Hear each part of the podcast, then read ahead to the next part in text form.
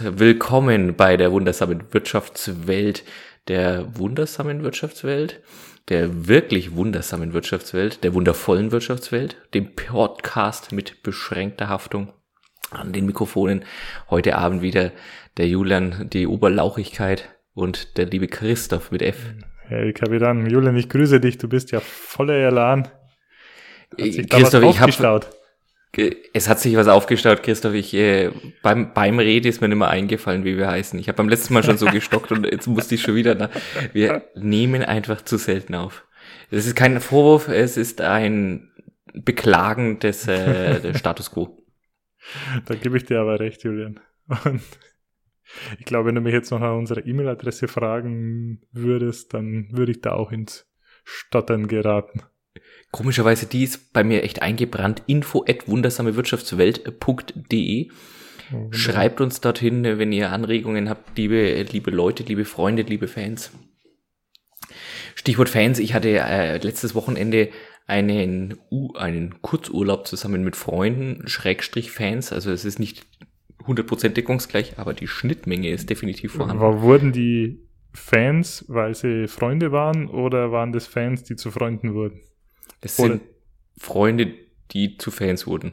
Okay, und jetzt auch immer noch Freunde sind. Tatsächlich auch noch Freunde sind, ja. Wunderbar. Trotz, äh, also das glaube ich sich so wirklich mittlerweile anhören, weil sie es mögen, hm. nicht weil sie es, ich hoffentlich nicht, niemandem das Gefühl gebe, das zu müssen. Wenn es so ist, äh, sprecht mich an. Gerne auch inkognito. Hat mich aber auf jeden Fall wieder gefreut und bestärkt und äh, mich mhm. mit äh, Vorfreude auf den heutigen Aufnahmetermin schauen lassen. Das freut mich, Julian. Mich auch. Ich bin, ich durstete förmlich, dass wir jetzt endlich, wir haben, glaube ich, den ganzen März aus, aus diversen privaten Gründen, Urlaub und so weiter nicht geschafft aufzunehmen. Gleich mal den guten Jahresvorsatz gebrochen, aber jetzt sind wir wieder am Start und. Jetzt sind wir wieder am Start, greifen wieder an. Apropos Dursten, mich durstet jetzt auch. Zum Wohle. Was trinkst du heute? Zum Wohl.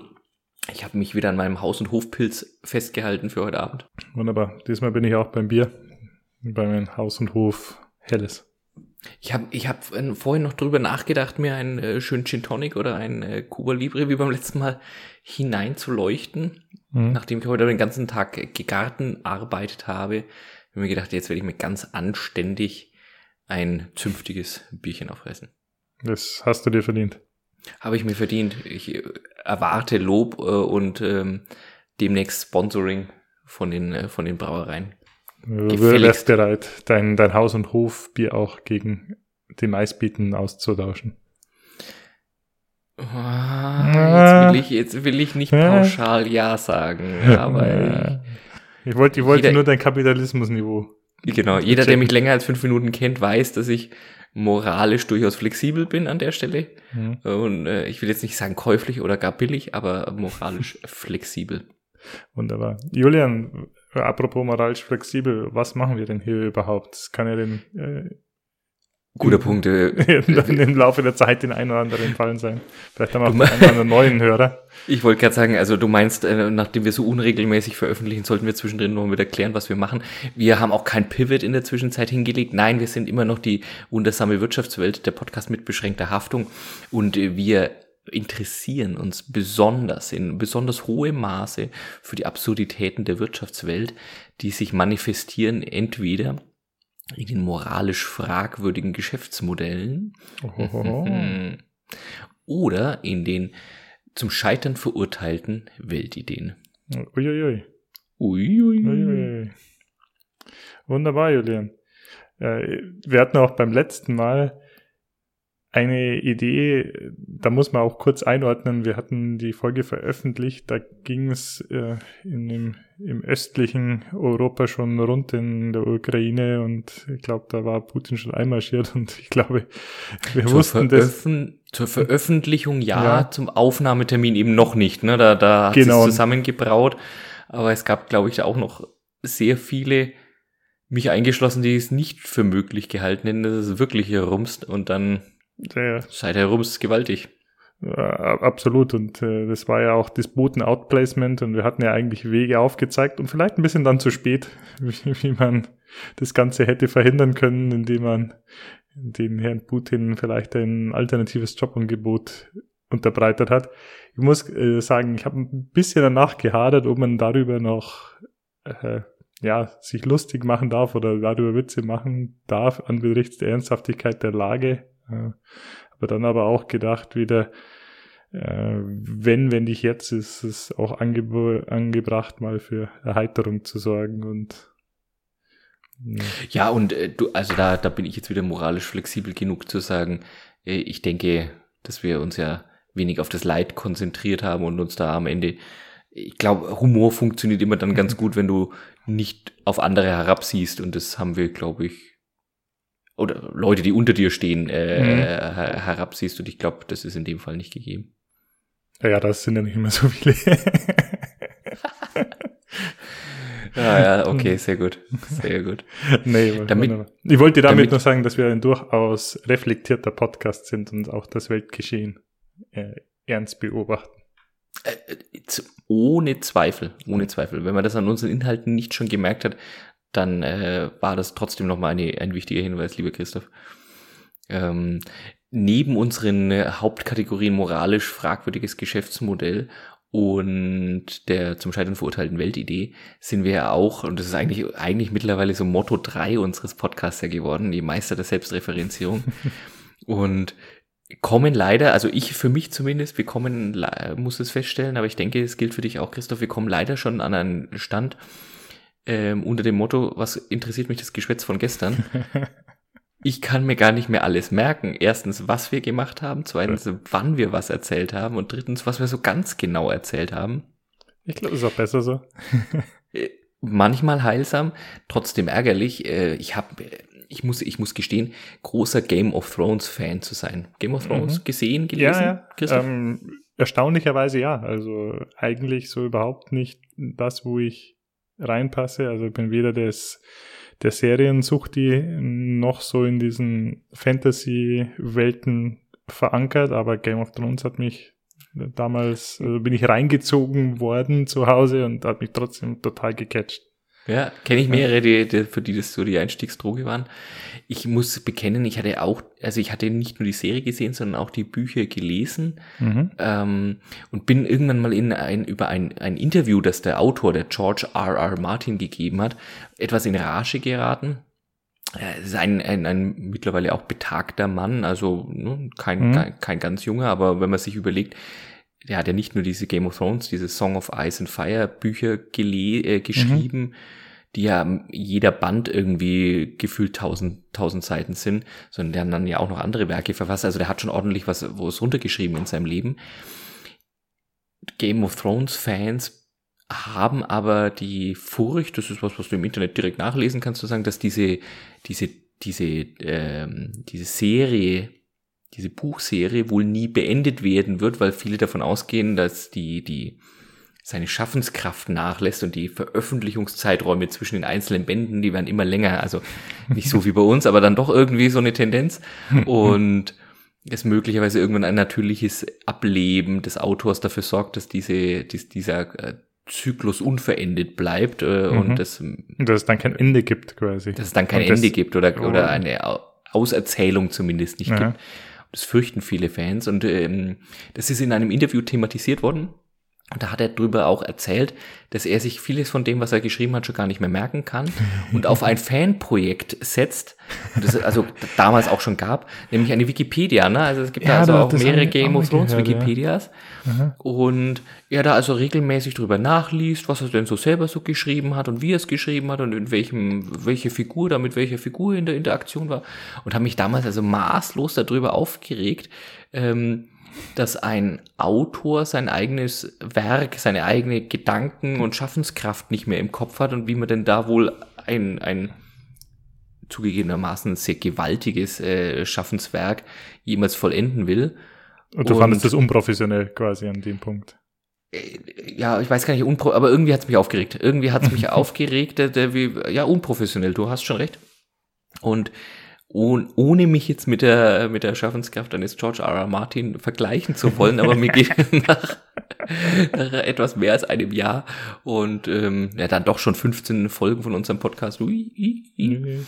ähm, auch so, dass ich sage, ich weiß schon gar nicht mehr ganz genau, was wir wann, wem, wie, wo versprochen, angekündigt. Ich glaube, wir sind auch die Meister der angekündigten, aber nie, nie durchgeführten Specials.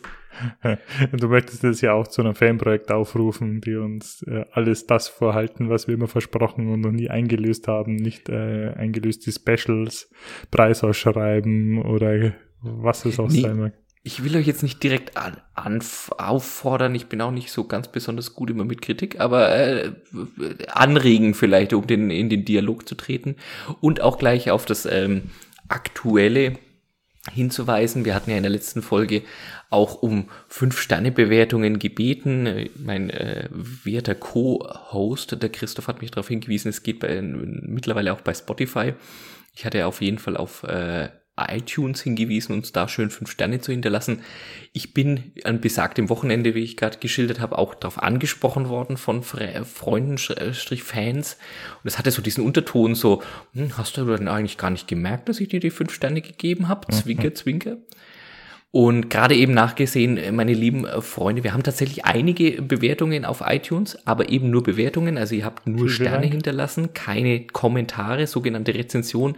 Von daher, ich äh, stelle auch den, den Screenshot mit rein, wenn die Folge offline geht. Aber es ist für uns auch im iTunes Podcast Backend, wo man natürlich die ganzen Informationen über Abrufe und so weiter bekommen, nicht ersichtlich, wer uns wann welche Sterne hinterlassen hat. Von daher können wir können wir, könnten wir, selbst bei bestem Willen, und wenn ich genau wüsste, was ich in der letzten Folge gesagt habe, Komma, was ich nicht weiß, könnten wir gar nicht einlösen.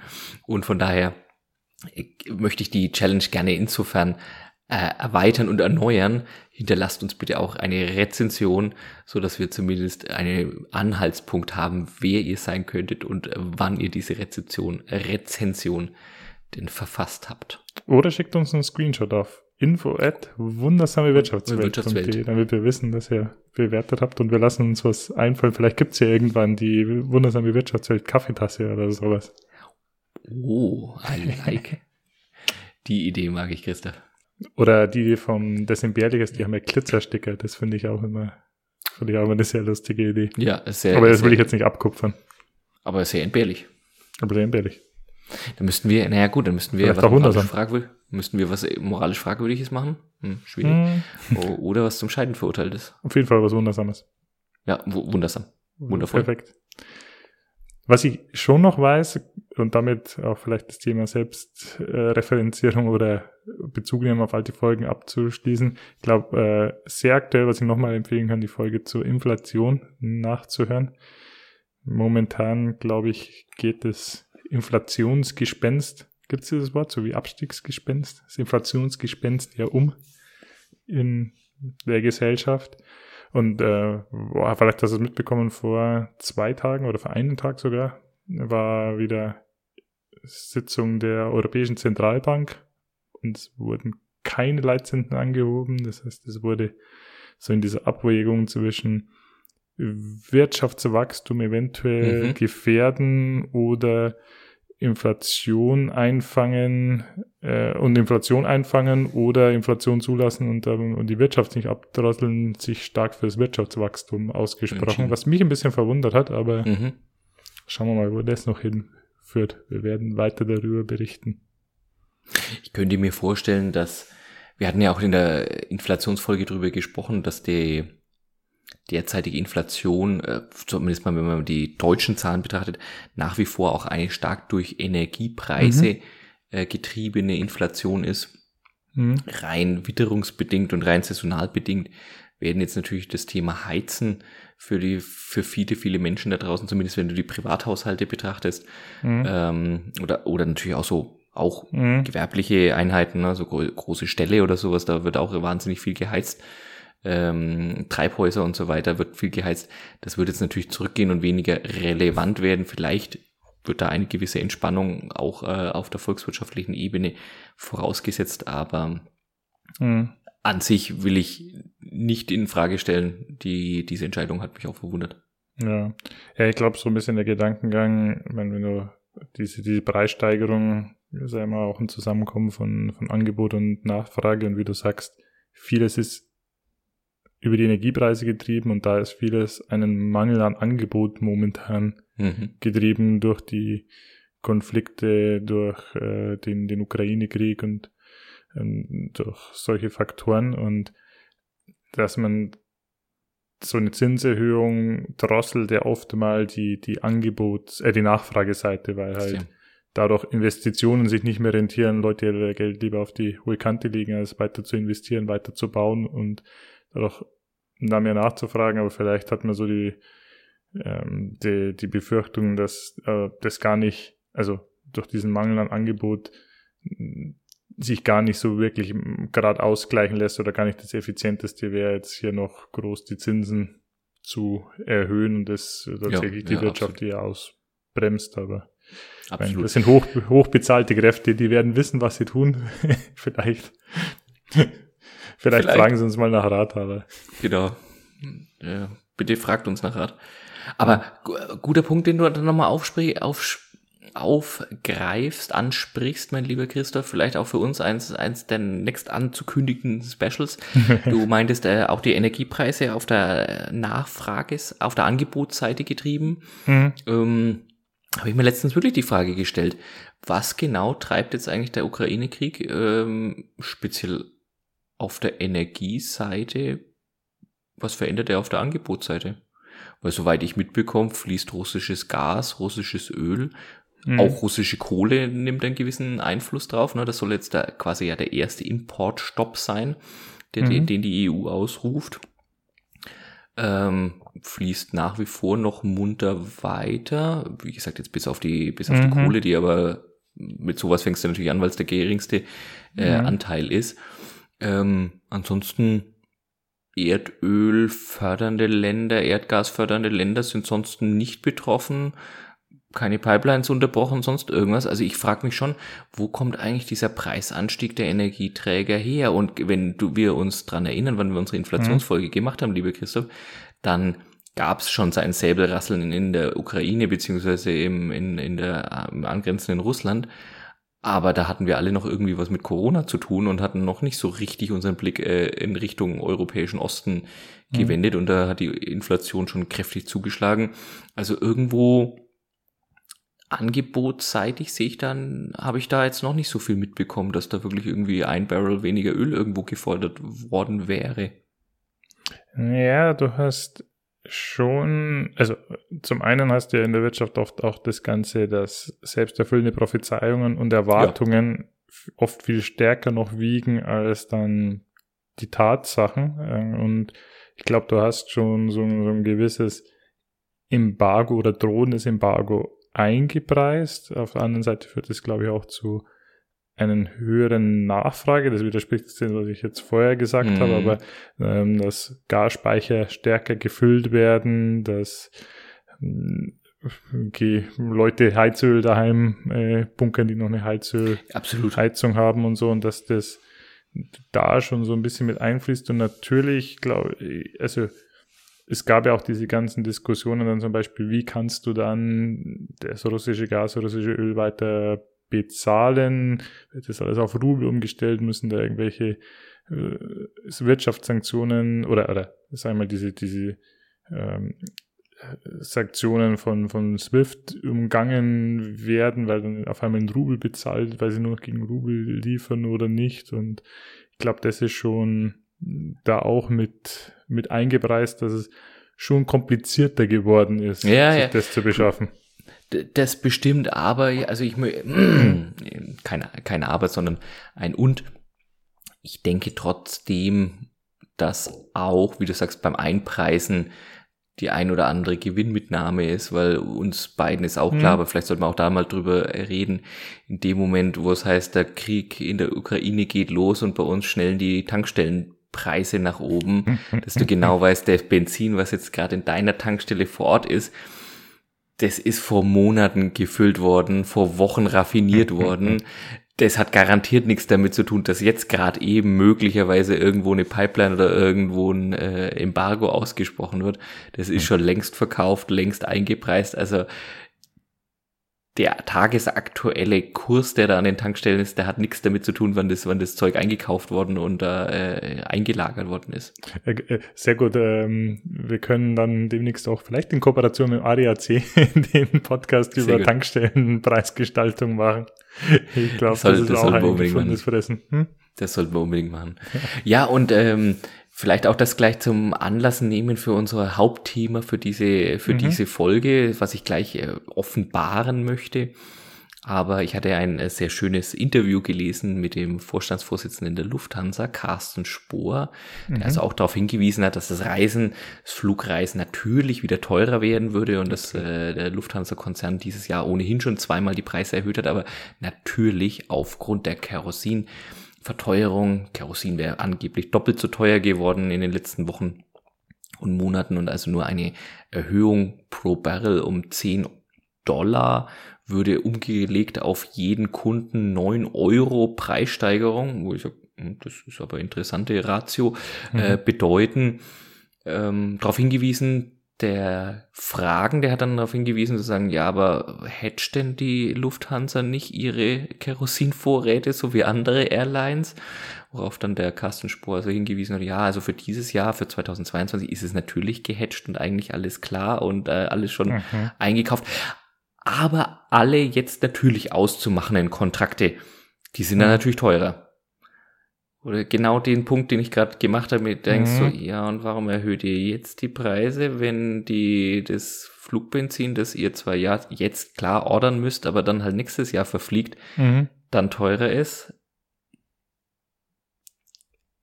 Also entweder ja. bin ich zu naiv und zu einfach strukturiert oder es gibt da auch Oder du denkst, es ist vielleicht zu kompliziert und äh, die Story wird halt einfach gut, wenn jeder an der Tankstelle auch die zwei vorne sieht beim Benzinpreis, dass ja, dann ja, auch klar. jeder dann sagt, ja, na, na, ah, ja klar, ist jetzt Fliegen ja auch teurer geworden. Und äh, glaube ich, da denke ich doch auch dran, dass da das mitzählt zu sagen, ja, wenn alles teurer wird, dann müssen wir natürlich auch ein bisschen teurer werden. Aber unbestritten, dass es die Kostenseite dort mitgeht, aber ja. ob es jetzt eben genau diese Punkte sind, die dann nach ganz, nach ganz vorne gestellt werden als Argumentation, da ist es, äh, sagen wir mal, das Mitdenken und der, der gesunde Menschenverstand, glaube ich, weiterhin erlaubt.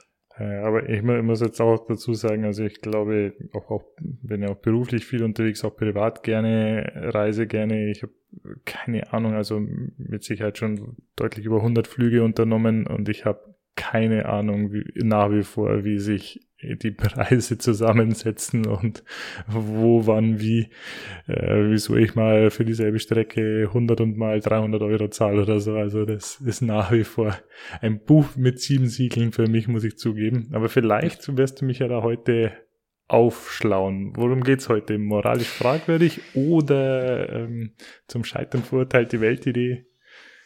Die Einordnung fällt mir tatsächlich schwer, aber ich wollte gern mit dir übers Flie genau das übers Fliegen, über die, die, die wirtschaftliche Betrachtung, die Ökonomie des Fliegens äh, sprechen. Und genau das da auf, äh, den Aufschlag hast du quasi jetzt gerade schon benannt, Christoph ich weiß, dass du beruflich äh, viel, unter, viel unterwegs warst, viel unterwegs bist, auch einer derjenigen warst, die, als es für mich sich nach, immer noch nach Corona angehört hat, trotzdem auch beruflich schon geflogen bist und auf, sagen wir mal, fliegen musstest. Äh, dein mhm. Beruf bringt es mit sich, dass man da zwischendrin auch mal fort nach dem Rechten schaut. Äh, aber jetzt eben auch privat mal wieder Langstrecke geflogen bist. Mhm. Ich selber bin nach einiger Abstinenz jetzt auch mal wieder kürzlich privat, äh, zumindest innereuropäisch geflogen. Und da ist mir vor allem aufgefallen, mittlerweile auch äh, vierköpfig unterwegs, auch unangenehm aufgefallen, wo überall Zusatzgelder, Serviceentgelte und Upselling-Potenziale angeboten werden an Flughäfen und in Flugzeugen. Also du und das habe ich mir gedacht. Du, du kaufst dir ein, ein Ticket für sagen wir, billig vielleicht sogar im europäischen Ausland irgendwo vielleicht zwischen zwischen 50 und 100 Euro und denkst, damit kommst du von dort nach dort, aber dann stellst du ja fest, ja scheiße, mit den Kindern, da muss ich ja noch die ganzen Teddybären mitnehmen, also brauche ich einen Koffer genau. und Boden am Schluss, bis du dort bist, bist das Dreifache von dem los, was du ursprünglich geglaubt hast. Genau das, genau das. Und genau da habe ich mir gedacht, lass uns doch da mal drüber sprechen. Mhm. Kommt ihr Grundhypothese vielleicht leicht unmoralisch daher, aber lass uns da die, vielleicht den Schlusspunkt setzen, aber das war so für mich der, der Anlass und ihr seht, liebe Hörer, liebe Hörerinnen, aus dem Leben in dem Fall gegriffen, äh, kein, kein direkter Anlass, einfach mal Augen auf in der, in, wenn wir so rumlaufen und, und, und da auffallen. Also ich kann es benennen, wir sind äh, tatsächlich letztens äh, im, im Urlaub auf Mallorca gewesen. Mhm. Tatsächlich, was der Flug selber direkt gekostet, kann ich dir nicht sagen, war eine war Pauschalreise, deswegen also mhm. nicht einzeln aufgedröselter Flug. Mhm. Ähm, mit der Eurowings mhm. auf dem Rückweg und auf dem Hinweg eine neue türkische Airline, die ich noch gar nicht kannte. Beide eher so diesen Eindruck gemacht, jetzt ne, nicht die nicht die eigentliche Hauptbesitzer-Airline zu sein, sondern eben dieses, ja, wie würde ich die Eurowings einordnen? Die Eurowings würde ich so ein bisschen als der Versuch einzuordnen, eine günstig Sparte der Lufthansa zu sein, ne? gerade auch eben für die deutschen innereuropäischen Verbindungen zu sein, manchmal eben auch als Hubflieger eingesetzt, aber versucht einiges der mhm. billig Discounter Airlines, Ryanair und etc. nachzumachen. Da vielleicht jetzt ganz kurz noch zur, zur Einwendung ja. äh, oder für, für, also du hast halt als Airline so die, die klassischen früher nannte man sie Flag Carrier, weil sie so das Symbol mhm. des, des Landes waren, so die klassischen Airlines mit einem riesen Netzwerk, mit, die dich überall hin auf der Welt bringen und die halt so symbolisch für dieses Land stehen, wie halt die Lufthansa für Deutschland, die Air France in Frankreich, die Iberia in Spanien, British genau. Airways oder so. Du hast die Billigflieger, nur sagen, so die die klassischen Airlines sind entstanden so vom Traum des Fliegens, so mhm. wirklich als die äh, zum vielleicht damals gedacht schon Scheitern verurteilte Weltidee, wenn man damals vor 100 Jahren gesagt hätte, dass wir alle mal ja. hier durch die Weltgeschichte fliegen können zu, äh, zu einem zu, zu also Preisen, wo, wo du äh, also das jetzt in den letzten Jahren ja durchaus nach einer Breite viel erschwinglicher wurde, Gott sei Dank äh, dann war das mit Sicherheit, also jetzt das ein, war das damals eine, eine, eine Illusion oder eine, eine Utopie. Wir hätten damals halt wahrscheinlich eine Zeitungskolumne gehabt, ne, so in ja. der wöchentlich, wöchentlich erscheinenden Käseblatt irgendwie, ne, und hätten dann gesagt, ja, zum Scheitern verurteilte Weltidee, ja. Möglicherweise auch noch, äh, wie, nee, jetzt wollte ich schon Sodomie sagen, nein, äh, Blasphemie, ja, wie, wie kann man es wagen? Er hat ja. dann noch den Icarus und die griechischen Sagen äh, zitiert, zitiert und gesagt, du darfst da nicht so hoch rauf, weil sonst verbrennst du dich an der Sonne und hast du Licht. Ja, und die Luft ist so dünn und so ja, genau. doof im Kopf. Und äh, dann kam ja irgendwann, was so, so die moralisch fragwürdigen waren, die Billig-Airlines, die das Ganze ja revolutioniert haben, indem sie alles mal auf den Kopf gestellt haben und versucht haben zu sparen, wo es nur zu sparen gibt oder zusätzliche Revenue-Einnahmen genau. zu generieren, wo es nur geht. Und dann hast du noch so diese, diese Pauschal, was du jetzt auch gemacht hast, wo die Grenzen aber übergehen, so Charterflieger, die Personen einfach in den Urlaub fliegen und oft ist an die Pauschal an die Pauschalanbieter verkaufen ihre Kapazitäten genau. und oft hockst du im Flieger mit Leuten, die es über die Pauschalreise gekauft haben oder die sich das Ticket separat gekauft haben. Also da verschwinden ja die Grenzen inzwischen, wie du gesagt hast.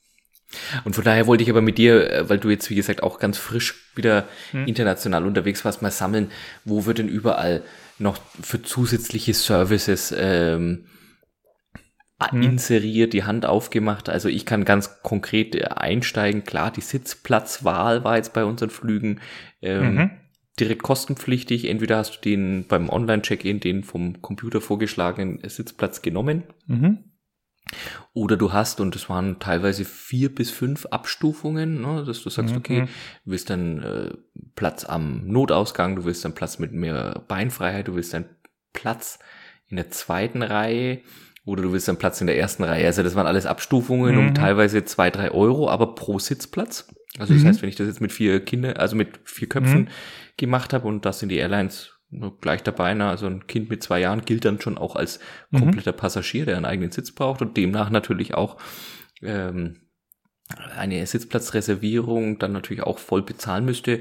Also ich hätte da mal schnell pro Flug gut 80 Euro zusätzlich investieren können, um Sitzplätze mhm. zum Beispiel eben mit mehr Beinfreiheit oder weiter vorne im Flugzeug kaufen zu können für einen Flug nach mhm. Nürnberg, Mallorca. Da fällt mir noch eine Anekdote ein. So, erinnerst du dich noch an deine, deine ersten Ryanair-Flüge oder Billig-Airline-Flüge? Ja, ja. Da gab es ja sogar mal was am Anfang, ich kann mich noch erinnern, da gab es ja dann mal, dass du kaufen konntest, dass du wirklich einen reservierten Sitzplatz hast und früher einsteigen konntest. Weil da gab es ja wirklich Boardingpässe, wo nicht mal mehr ein Sitzplatz draufsteht, ja, sondern genau. wo es wie im Bus war. Genau, setzt geht wieder rein. Das hat sich ja, das hat sich ja zum Glück wieder umgedreht. Ich weiß nicht, woher das kam, ob dann die Flieger zu aus, unausbalanciert waren oder ob das einfach nur zu Sodom und Gomorra beim Boarding geführt hat und da kann ich dir was, Szenen. Da kann ich dir was erzählen. Ich habe da mal gelesen, es ist Jahre her, dass Forscher einen Algorithmus erstellt haben, mhm. tatsächlich auf Flugzeug, äh, also diese typenspezifisch, mhm. ne, welche, welche mhm. Sitzreihen in welchen Abständen entwickelt haben, die die, die beste Einsteigereihenfolge mhm.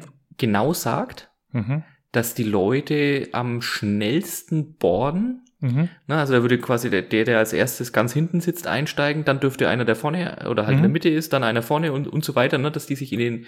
in den mhm. Gängen nicht gegenseitig im Weg stehen, was ja am meisten passiert. Und das also allen Airlines vorgestellt, Billigheimern wie eben den Flagship Carriern, alles rundheraus abgelehnt wurde, weil also die Airlines sagen, das ist dem Durchschnittsreisenden nicht zu vermitteln, dass sie zwar einen Sitzplatz haben, aber in einer anderen Reihenfolge einsteigen müssen. Also du müsstest quasi orchestrieren, dass mhm. jemand, der die, ne, dass der jemand, der, sage in der Reihe 31 sitzt, nach jemanden, der in der Reihe 15 sitzt, einsteigen soll und dann aber kommt wieder jemand, der in der Reihe 2 oder in der Reihe 42 sitzt, äh, einsteigen soll. Also wie du das hinbekommst, die Leute auch wirklich so aufzu und damit ja auch also. Leute, die eigentlich zusammensitzen wollen, unterschiedlich einsteigen lässt mit Kindern und allem Pipapo. Also gesagt haben, das ist einerseits technisch schwierig und auf der anderen Seite gibt's scheitert's an der, ich sage jetzt mal ganz hart, an der Dummheit der allermeisten Leute, zu sagen, eben nicht wie die Blöden da loszustürmen, sondern sich halt ein bisschen zu gedulden. Aber die hatten also die Forscher errechnet, dass sich also da, damit die, diese Drehzeit der Flugzeuge, also zwischen mhm. landen, aussteigen lassen, sauber machen, aufmunitionieren, neue, mhm. äh, neue Getränke rein, auftanken, Koffer rein, Leute einsteigen lassen, abfliegen, signifikant senken ließe, was mhm. in, im Interesse aller Airlines ist, weil diese Stellplatzgebühren ja. sind ein erheblicher Kostenblock. Aber es ist also alle rundheraus abgelehnt haben, zu sagen, das scheitert am menschlichen Verhalten, dieses Einsteigen. Ja, da, da bin ich auch sofort dabei. Also und ich denke, dass das vielleicht bei Ryanair auch das Thema war, dass die irgendwann gesagt haben, das erreicht genau das Gegenteil von dem, was sie eigentlich wollen. Das sind chaotische Verhältnisse, wenn die mhm. Leute einfach reinstürmen auf der Jagd nach dem besten Sitzplatz und damit am Ende mehr von der sehr, sehr wertvollen Standzeit, wo das ja. Flugzeug ja nicht fliegt und damit kein Geld verdienen kann, ähm, aufbrauchen, weil sie sich da um die Sitzplätze streiten.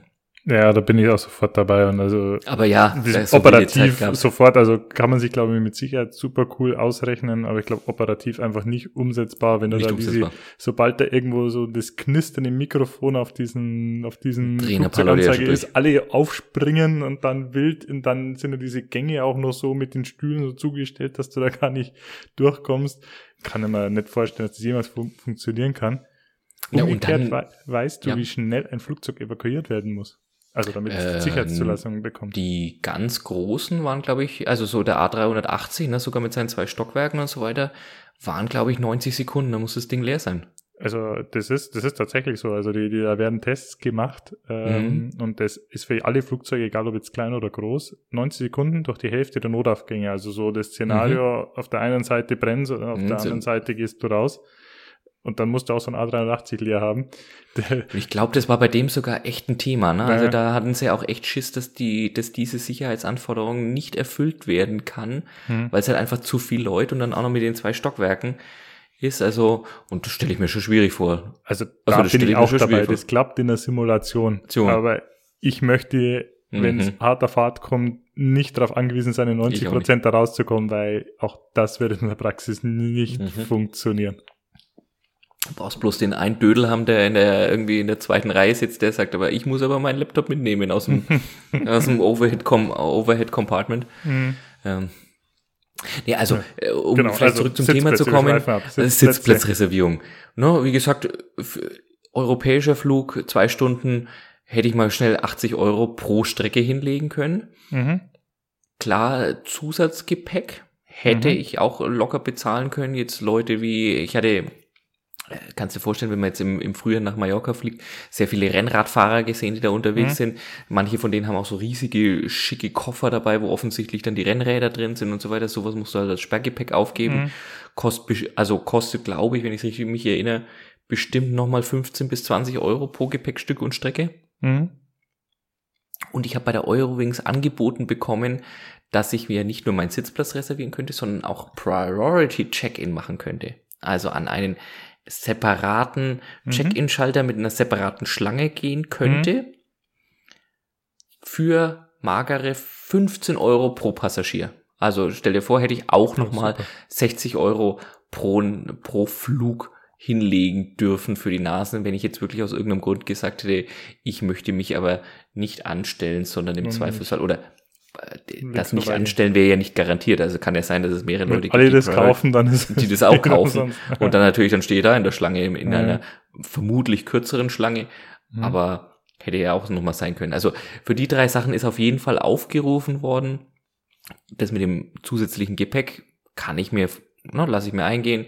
Sitzplätze, okay, nachvollziehbar. Da gibt's welche mit mehr Fußraum und so weiter, wobei es ja nicht sagen willst, wenn es in nicht mehr Fußraumplätzen sitzt, da wird's dann schon super eng. Jetzt bin ich normal gebaut, du bist ein bisschen länger äh, ausgefallen. Ich glaube, du tust dir da schon sehr schwer. Ja, also das gibt so, wenn die ungünstig geschnitten sind und dann irgendwie so das äh, gerade noch so der der Tisch dann im Weg ist, dann oder die, diese Querbalken unterm Tisch, dann wird's für die Knie schon unangenehm. Und Aber oft äh, ist meine Reisebegleitung etwas kleiner und dann teilen wir uns so ein bisschen den Fußraum. Okay, okay. Ja, na gut, äh, da, da will ich jetzt gar nicht, äh, ich habe so eine bildliche Fantasie. Den Fußraum. Im Fußraum. Ja, ja, äh, habe ich, hab ich verstanden. Habe ich verstanden. Nee, und dann geht's natürlich am, im Flug weiter, klar, ähm, Essen, Trinken wird da schon lange nicht mehr serviert, äh, beziehungsweise wird serviert, aber natürlich nur gegen, Mhm. nur gegen Bares ist Wahres. Äh, dann sind sie durchgeschoben, natürlich mit dem Boardshop, auch das ist, glaube ich, altbekannt, ne, dass du Mhm. noch ein paar schöne Parfums oder Stange Zigaretten irgendwie zollfrei erwerben kannst. Konnte, es wurde auch nochmal geworben dafür, werde ich später auch nochmal drauf zurückkommen, auch ein äh, Kreditkartenkonto zu eröffnen. Mhm. Klar, habe ich jetzt also Ja, gerade ich jetzt als, als Touristreisender irgendwie mit, mit einem, mit einem hibbeligen Kleinkind irgendwie daneben, voll Bock drauf, mich jetzt nochmal da drüber zu, Nochmal die Platten halt irgendwie rauszulassen. den Finanzstriptease hinzulegen und die Schufa-Erklärung zu unterschreiben und zu sagen, ja, ja, freilich, ja, nehmt euch. Ähm, auf Langstrecken in neuester Zeit auch Wi-Fi. Auch dann oft abgestuft zwischen nur Messaging, ähm, bestimmtes Kontingent oder dann halt irgendwie so die Flatrate.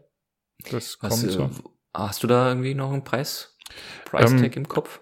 Also geht, äh, manchmal ist sogar Messaging umsonst, äh, bei manchen, bei manchen nicht. Da fängt es dann irgendwo so bei 2, 3 Euro für, für Mhm. Messaging an. Das geht sogar noch, aber dann oft auch nur für eine Stunde. Und geht hoch so bis äh, 25, 30 Euro, wenn du jetzt so die, die Hui. Flatrate für den Flut buchen willst. Ui.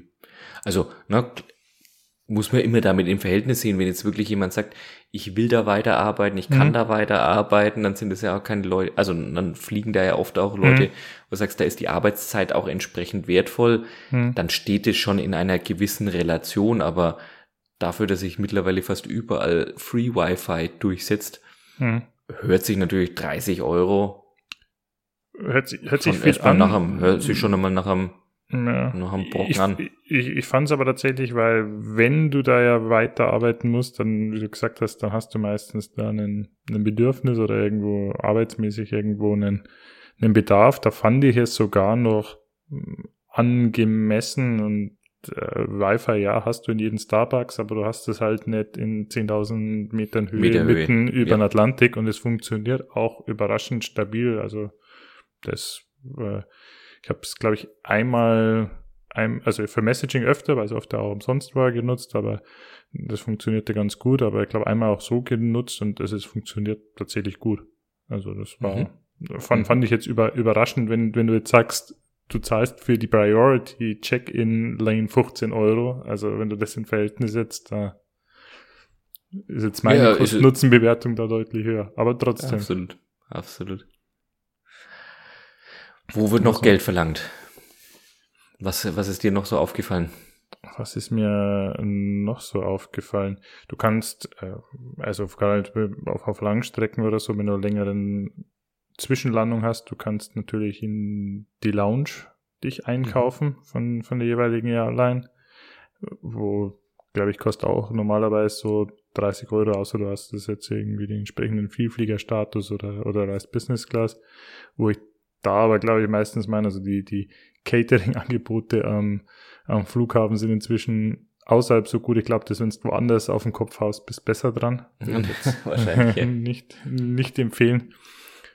Äh, vor allem, weil die auch meistens inzwischen, also da, dadurch, dass es einen gewissen Vielfliegerstatus geht, sind inzwischen auch meistens total und, und natürlich alle Airlines so getaktet sind, dass so die, die, die Langstreckenflüge so um dieselbe Zeit alle reinkommen, sind dann meistens auch prall gefüllt.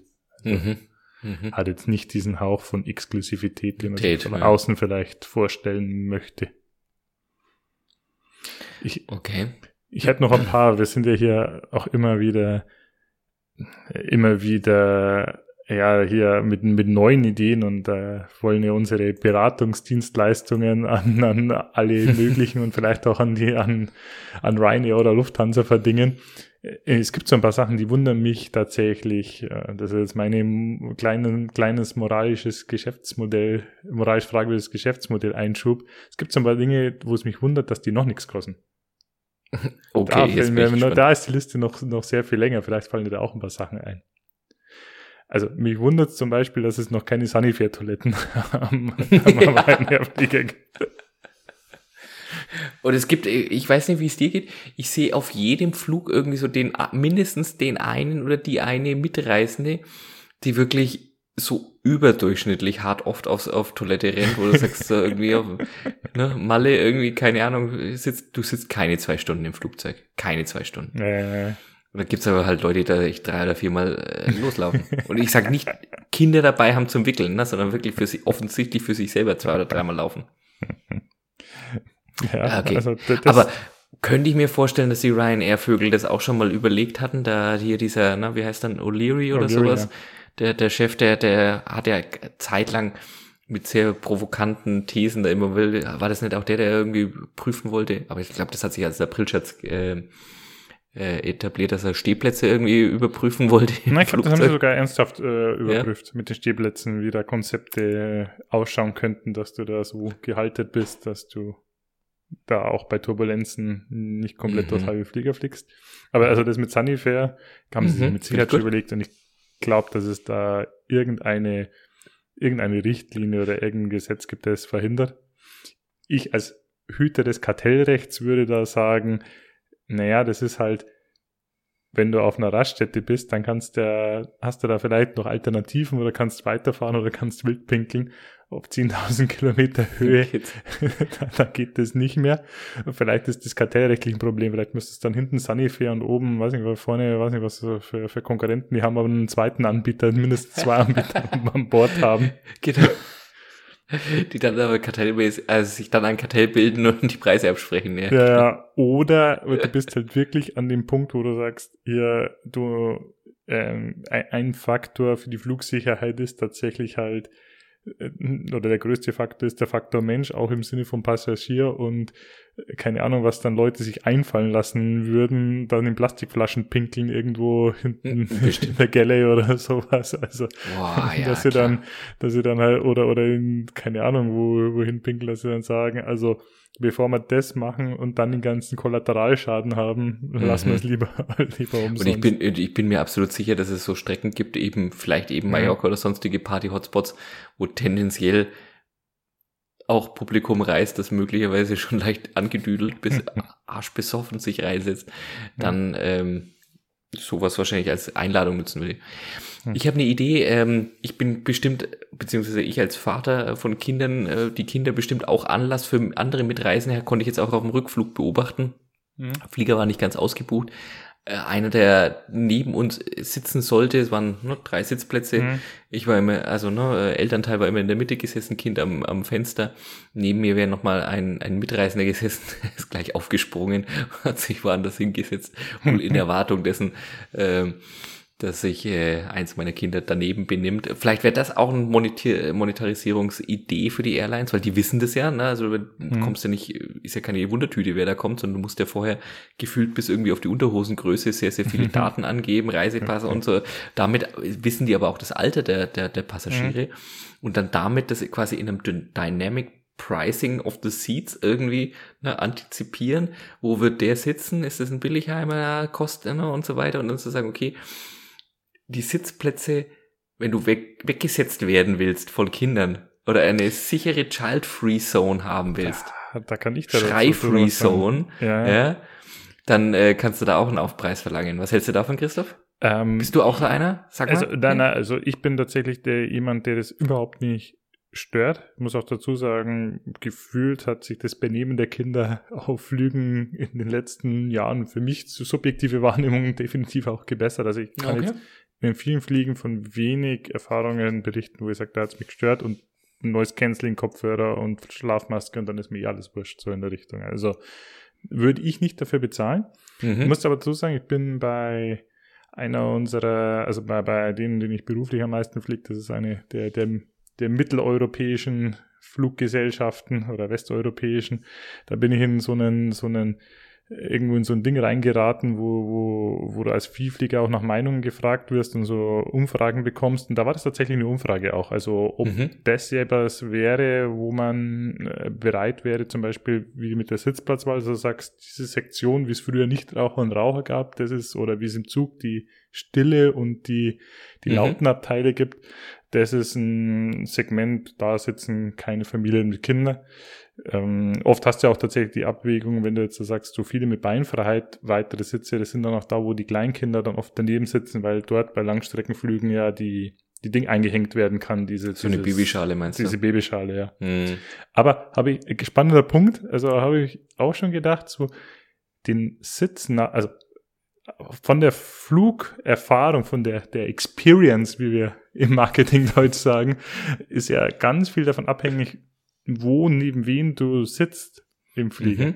Ja, und wenn man das ja. auch vielleicht in Verbindung mit sozialen Netzwerken oh. dann noch sich so gestalten könnte, bis hin, dass du vielleicht so ein, so ein Flight-Tinder hast, wo du vorher links und rechts wischen kannst, oh. die, die du gerne hocken könntest. Vielleicht hast du gleich auf dem Partyflieger nach Mallorca da, die kannst du deinen, deinen, deinen Urlaubsflirt gleich anbahnen auf dem Flug dahin. Das oh, wie großartig ist die Idee. Christoph, das ist einfach, äh, äh, wie gemalt der Podcast für dich. Es ist wie gemalt. Großartige Idee. Mir ist sofort eingefallen, äh, die, in, in China sollte der Social Score kommen. Ah, also ist ja, jeder, ja, jeder Mensch, ne, auch da so, mhm. so eine, würde sich da natürlich extrem gut anbieten. ne? Würde sich da extrem Bank, gut. Bin dabei. neben der Toilette. Wird dann hinten, hinten, hinten, wenn dann so die Assis zusammengepfercht, ja, vorne dann so, oh, ihr die Snobbys und so. Das gefällt mir. Glaubst du, dass dein Kind sich drüber unterhalten wird? So, du weißt schon, dass der, mein Social Score ist so und so viel, ja, meine so und so und da und da bin ich ja jetzt also wenn, wenn das mal ein Ding wollen, ist ja glaube fünf hochgegangen. Glaubst du, dass das ein Thema ist oder wird da nicht drüber geredet? Ich bin mir sehr sicher, dass es ja in unserer Generation teilweise schon und auch in den danach folgenden Generationen, dort wo ich einige wenige Leute kenne, mhm. ist ja, sagen wir mal, die die, es wird selten so genannt, aber die Exposure, die, die Follower-Rates in Insta und in mhm. Facebook nicht mehr so arg, aber YouTube und, und was es nicht alles gibt, das ist wichtig. Mhm. Und damit würde auch jegliche Form von weiterer Verdichtung von mhm. einer, einer Weiterführung dieses Gedanken bin ich mir absolut sicher, dass das sich hält. Okay. Bin ja. ich mir absolut sicher. Also ich ja. glaube, da gibt's heute schon ganz viele, die sich da auch auf Schulhöfen total hochjatzen. Wer hat im Zweifelsfall fünf Follower und wer hat 50 Follower? Also meinst du jetzt äh, generell weltweit nicht nur in China, sondern bei uns und äh, Ach so, ja, ja, ja. Und Social Score in China, glaubst du, dass man darüber redet? Über was sein, oder weiß man den überhaupt? Kennt man den überhaupt, den Social Score? Ja, da, da kenne ich, weiß, weiß ich nicht genau, aber mhm. ich bin mir ziemlich sicher, in dem Moment, wo Leute wissen würden, mhm. würde es auch eben thematisiert werden. Also glaube ich auch. Ich glaube auch bei überall, wo du so Profile, ich meine, wenn du, vielleicht nicht bei jedem, aber auch wenn du manchmal LinkedIn-Profile durchschaust, äh, manche Leute sind ja auf manche Sachen stolz, wo ich sage, das würde ich jetzt nicht unbedingt ins Profil genau. schreiben oder da würde ich jetzt nicht prahlen wollen oder so, aber und manche schreiben ja die, die Schulnote aus der fünften Klasse da äh, reingeführt. Rein, genau. Ich glaube, da würden auch manche hier ihren Social, Social Score dann Score reinschreiben. Ja. Und ich bin mir sehr sicher, dass es da auch in der chinesischen äh, Gesellschaft Leute gibt, die man als wertekonservativ einordnen mhm. könnte. Also da bin ich mir sehr sicher und dann bin ich mir auch nahezu sicher, dass in solchen Kreisen das dann auch wichtig wäre, mhm. inwiefern der Social Score des einen möglicherweise zum Social Score des anderen passt. Ja. Ob man in den entsprechenden Kreisen verkehrt oder eben nicht ja, verkehrt. Wenn, wenn die Tochter dann den ersten Freund anschleppt, dann wird erst einmal nach dem Social Score gefragt. Bevor er dann die, die L-Bandy-Behandlung bekommt und erstmal seinen T-Stock geknallt wird und dann rausgeschmissen. Ach, großartig. Ja, also tolle, tolle Idee. Also Social Score, Social abhängiges Seating im, im, mhm. im Flugzeug. Mhm. Gefällt ich hab, mir. Gefällt ich habe hab noch was, und zwar, was mich mir mal gefragt habe, also du hast angesprochen, fürs Gepäck zahlst du und dann zahlst du auch, bist du limitiert auf so und so viel Kilo und dann zahlst genau. du da, da drauf. Bisschen, dass du ja bei den, äh, vielleicht, Entschuldigung, den Einwurf noch, die Billigheimer, also die, die Billig-Airlines, die klassischen Billig-Airlines, machen es ja immer noch so, ne, gar kein Gepäck zum Aufgeben, ne, oder das ja, Gepäck klar. mitnehmen. Ja, nicht, nicht nur die Billig-Airlines, also auch bei Langstrecke renommierte Airlines ist es inzwischen gang und gäbe, dass du das günstigste Ticket ohne Aufgabegepäck hast. Ah ja, okay. Und da denke ich mir aber immer, äh, ich finde das sogar teilweise kontraproduktiv. Ähm, also ich habe zwei Gedanken dazu. Das eine ist aufs Gepäck bezogen, das andere ist aufs Gewicht bezogen. Mhm. Gepäck, das finde ich sogar kontraproduktiv, weil wenn du sagst, dieses Boarding und das ähm, Endboarding oder wie sagt man dann, Deboarding oder Aussteigen, da ist ja das, wo, wo Geld verbrannt wird, wenn es zu lange dauert. Mhm. Und das Ganze incentiviert ja, dass du mehr Handgepäck ja, ja, nimmst. Und muss auch ganz ehrlich sagen, also das wird auch selten mehr kontrolliert. Ich habe, äh, glaube ich, sämtliche Handgepäcksregeln schon um Faktor 3 gerissen, äh, teilweise auf Flügen. Und äh, auch sowas Anzahl wie was Gewicht angeht. Und das machen ja alle. Und auf mhm. den meisten Fliegen kriegst du das oben nicht mehr rein und dann wird da dort genau. und dann maut der einer, weil du dann, weil der eine den Koffer auf die Jacke von dem anderen, der früher da war, da dort drauf tut. Eigentlich ist für mich intuitiv eher so, dass du mehr Gepäck aufgeben müsstest und eigentlich was verlangen müsstest für diejenigen, die Handgepäck mit an Bord bringen. Ja, guter das Punkt. Das ist richtig Guter Punkt. Gamperte, sagen wir mal so. Und das wundert mich, dass vielleicht gibt es mhm. auch irgendwie eine Richtlinie oder irgendeine, irgendein Gesetz, aber dass man das nicht stärker reglementiert oder für Handgepäck, für einen Handgepäckskoffer ja, zum Beispiel zahlen muss.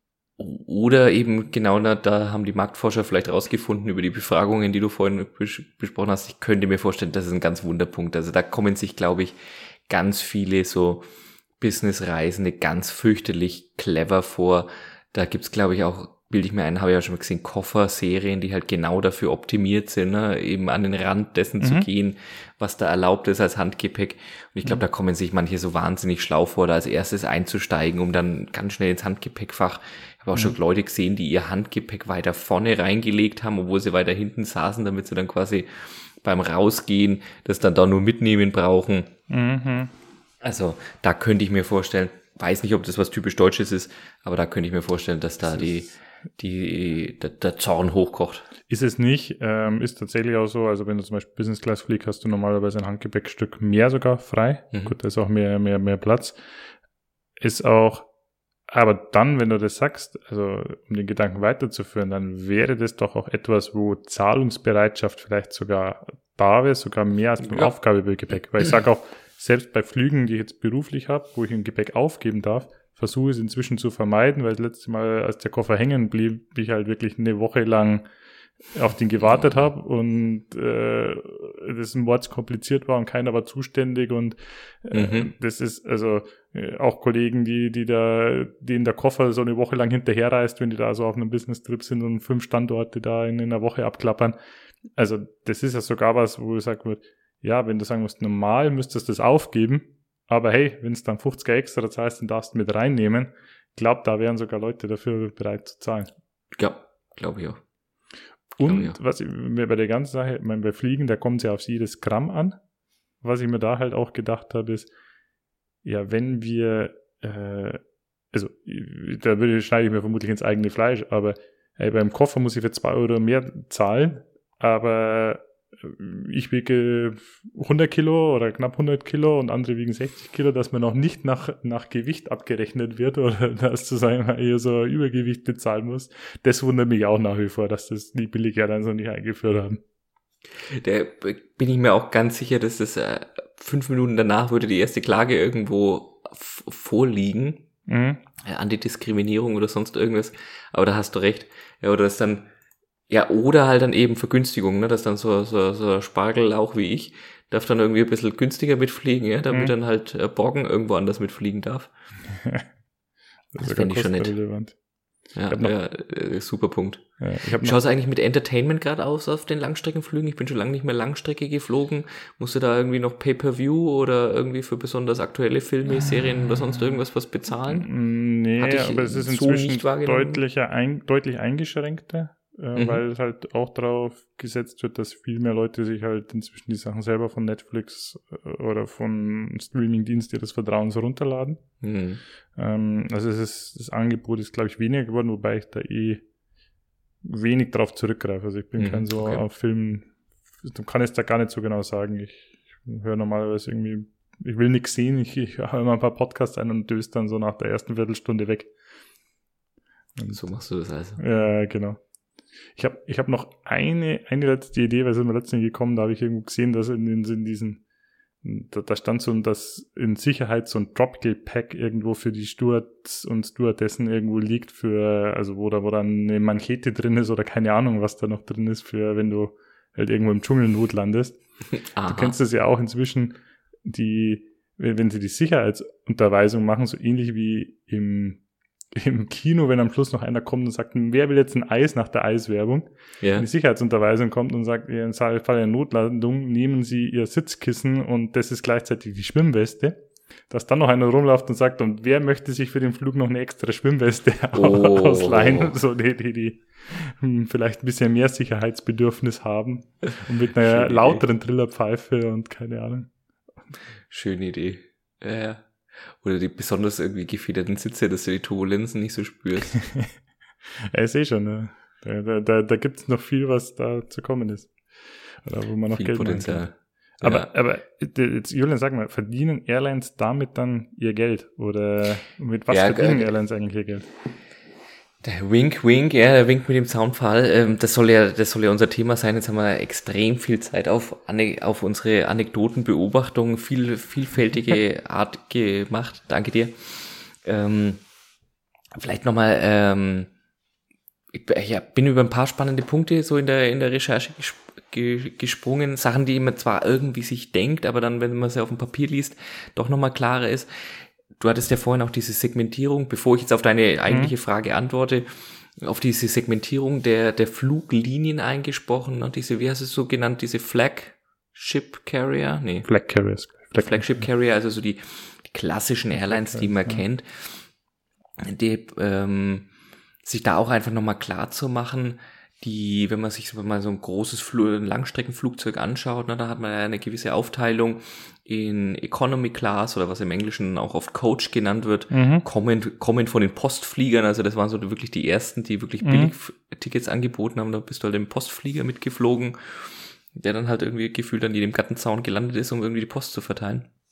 Also hast du diese Economy-Klasse, dann gibt's oftmals mittlerweile eine durchaus größere Premium-Economy-Klasse mhm. oder die so ähnlich heißt. Also wo du sagst, irgendwie ist dann doch wieder mehr Beinfreiheit, irgendwie ein bisschen angenehmer Business Class und dann gibt's ja tatsächlich auch noch die ein oder andere Airline, die in manchen Flugzeugen auf manchen Strecken auch wirklich noch eine First Class mhm. ähm, betreibt. Und mal durch, ne, Video gesehen, wurde mal durchgerechnet, wenn du so einen so einen äh, Flieger hast, haben sich halt eine Strecke rausgesucht, irgendwie London äh, nach, nach New York. Ähm, mhm. Ganz, äh, eigentlich kein besonderer Feiertag oder so, einfach mal Ticketpreise hochgerechnet.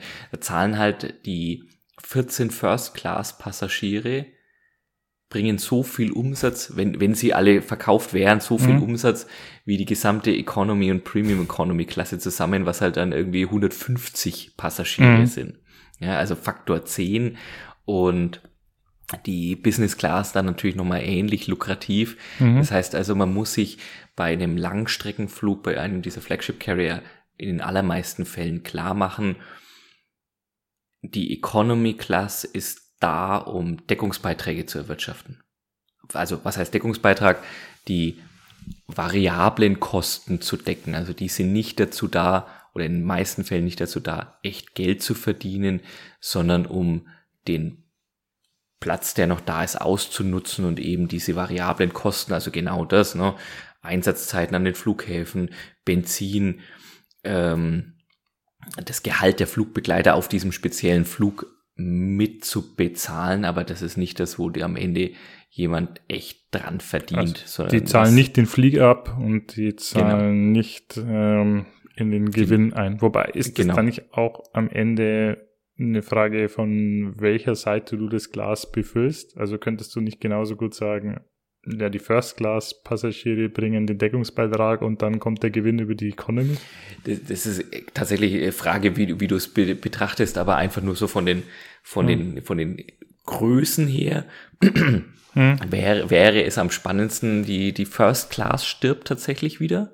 Ja, also die, das selten. wird immer weniger angeboten, hm. weil es einfach sehr schwierig ist von diesen, von diesen Benefits, die da angeboten werden, diese Unterscheidung zwischen Business Class und First Class mhm. war in vielen Fliegern oder ist in vielen Fliegern dann oftmals noch ein bisschen mehr Platz, aber es ist dann irgendwie dann doch Gefühl, auch dasselbe, mhm. dasselbe Verpflegung. Mhm. Ähm, du hast dann kaum noch einen Unterschied, während ja der Unterschied Business Class, Premium Economy, Economy erheblich ist. Ne? Du hast ja. da teilweise die Möglichkeit, aus dein mhm. zumindest fast was Bettähnliches zu machen, manchmal sogar eine, so ein eigene, fast schon ein eigenes Abteil je nach Flieger hast. Ähm, mhm. während Economy ja dann doch irgendwie fast schon so, so, so, so Massenviehhaltung mhm. ist. Also dieser Unterschied ist sehr deutlich und damit aber auch in den Ticketpreisen oftmals mhm. sehr deutlicher Unterschied. Und deswegen wäre es am lukrativsten, wenn so ein, wenn so internationale Flüge eigentlich Flüge, Flüge wären, wo nur Business Class Sitze mhm. verkauft werden könnten, aber auch da haben wohl schon die ein oder anderen Airlines damit experimentiert. Es hat sich also wohl keine Destination, keine Flugverbindung als so potenzialträchtig erwiesen, wirklich komplett Businessflüge.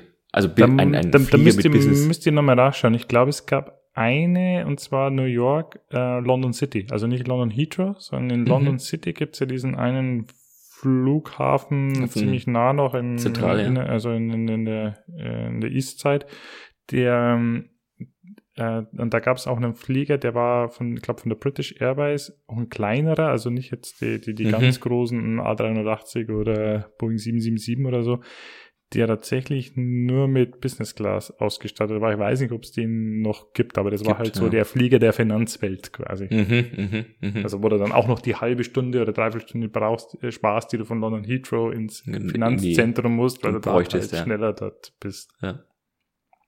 Ja, und das fand ich aber einfach nochmal spannend, sich das auch klar zu machen, wenn du da eben so rumfliegst und eben dein, dein Economy-Ticket hast, um irgendwie in den Urlaub zu fliegen. Mhm. Wenn es das nur solche Passagiere gäbe wie dich, dann würden die Airlines das vermutlich nicht lange aufrechterhalten können, die, die Flüge mhm. so anzubieten. Und genau da kamen jetzt dann, du hast es vorhin schon mal angesprochen, die, die Billig-Airlines mhm. ins Spiel ähm, tatsächlich in Europa die, die ersten richtig aufgeblüht. Mittlerweile mhm. gibt es natürlich überall, auch in Asien große Erfolge gefeiert. Aber mhm. Europa war damals am spannendsten wohl für die Billig-Airlines.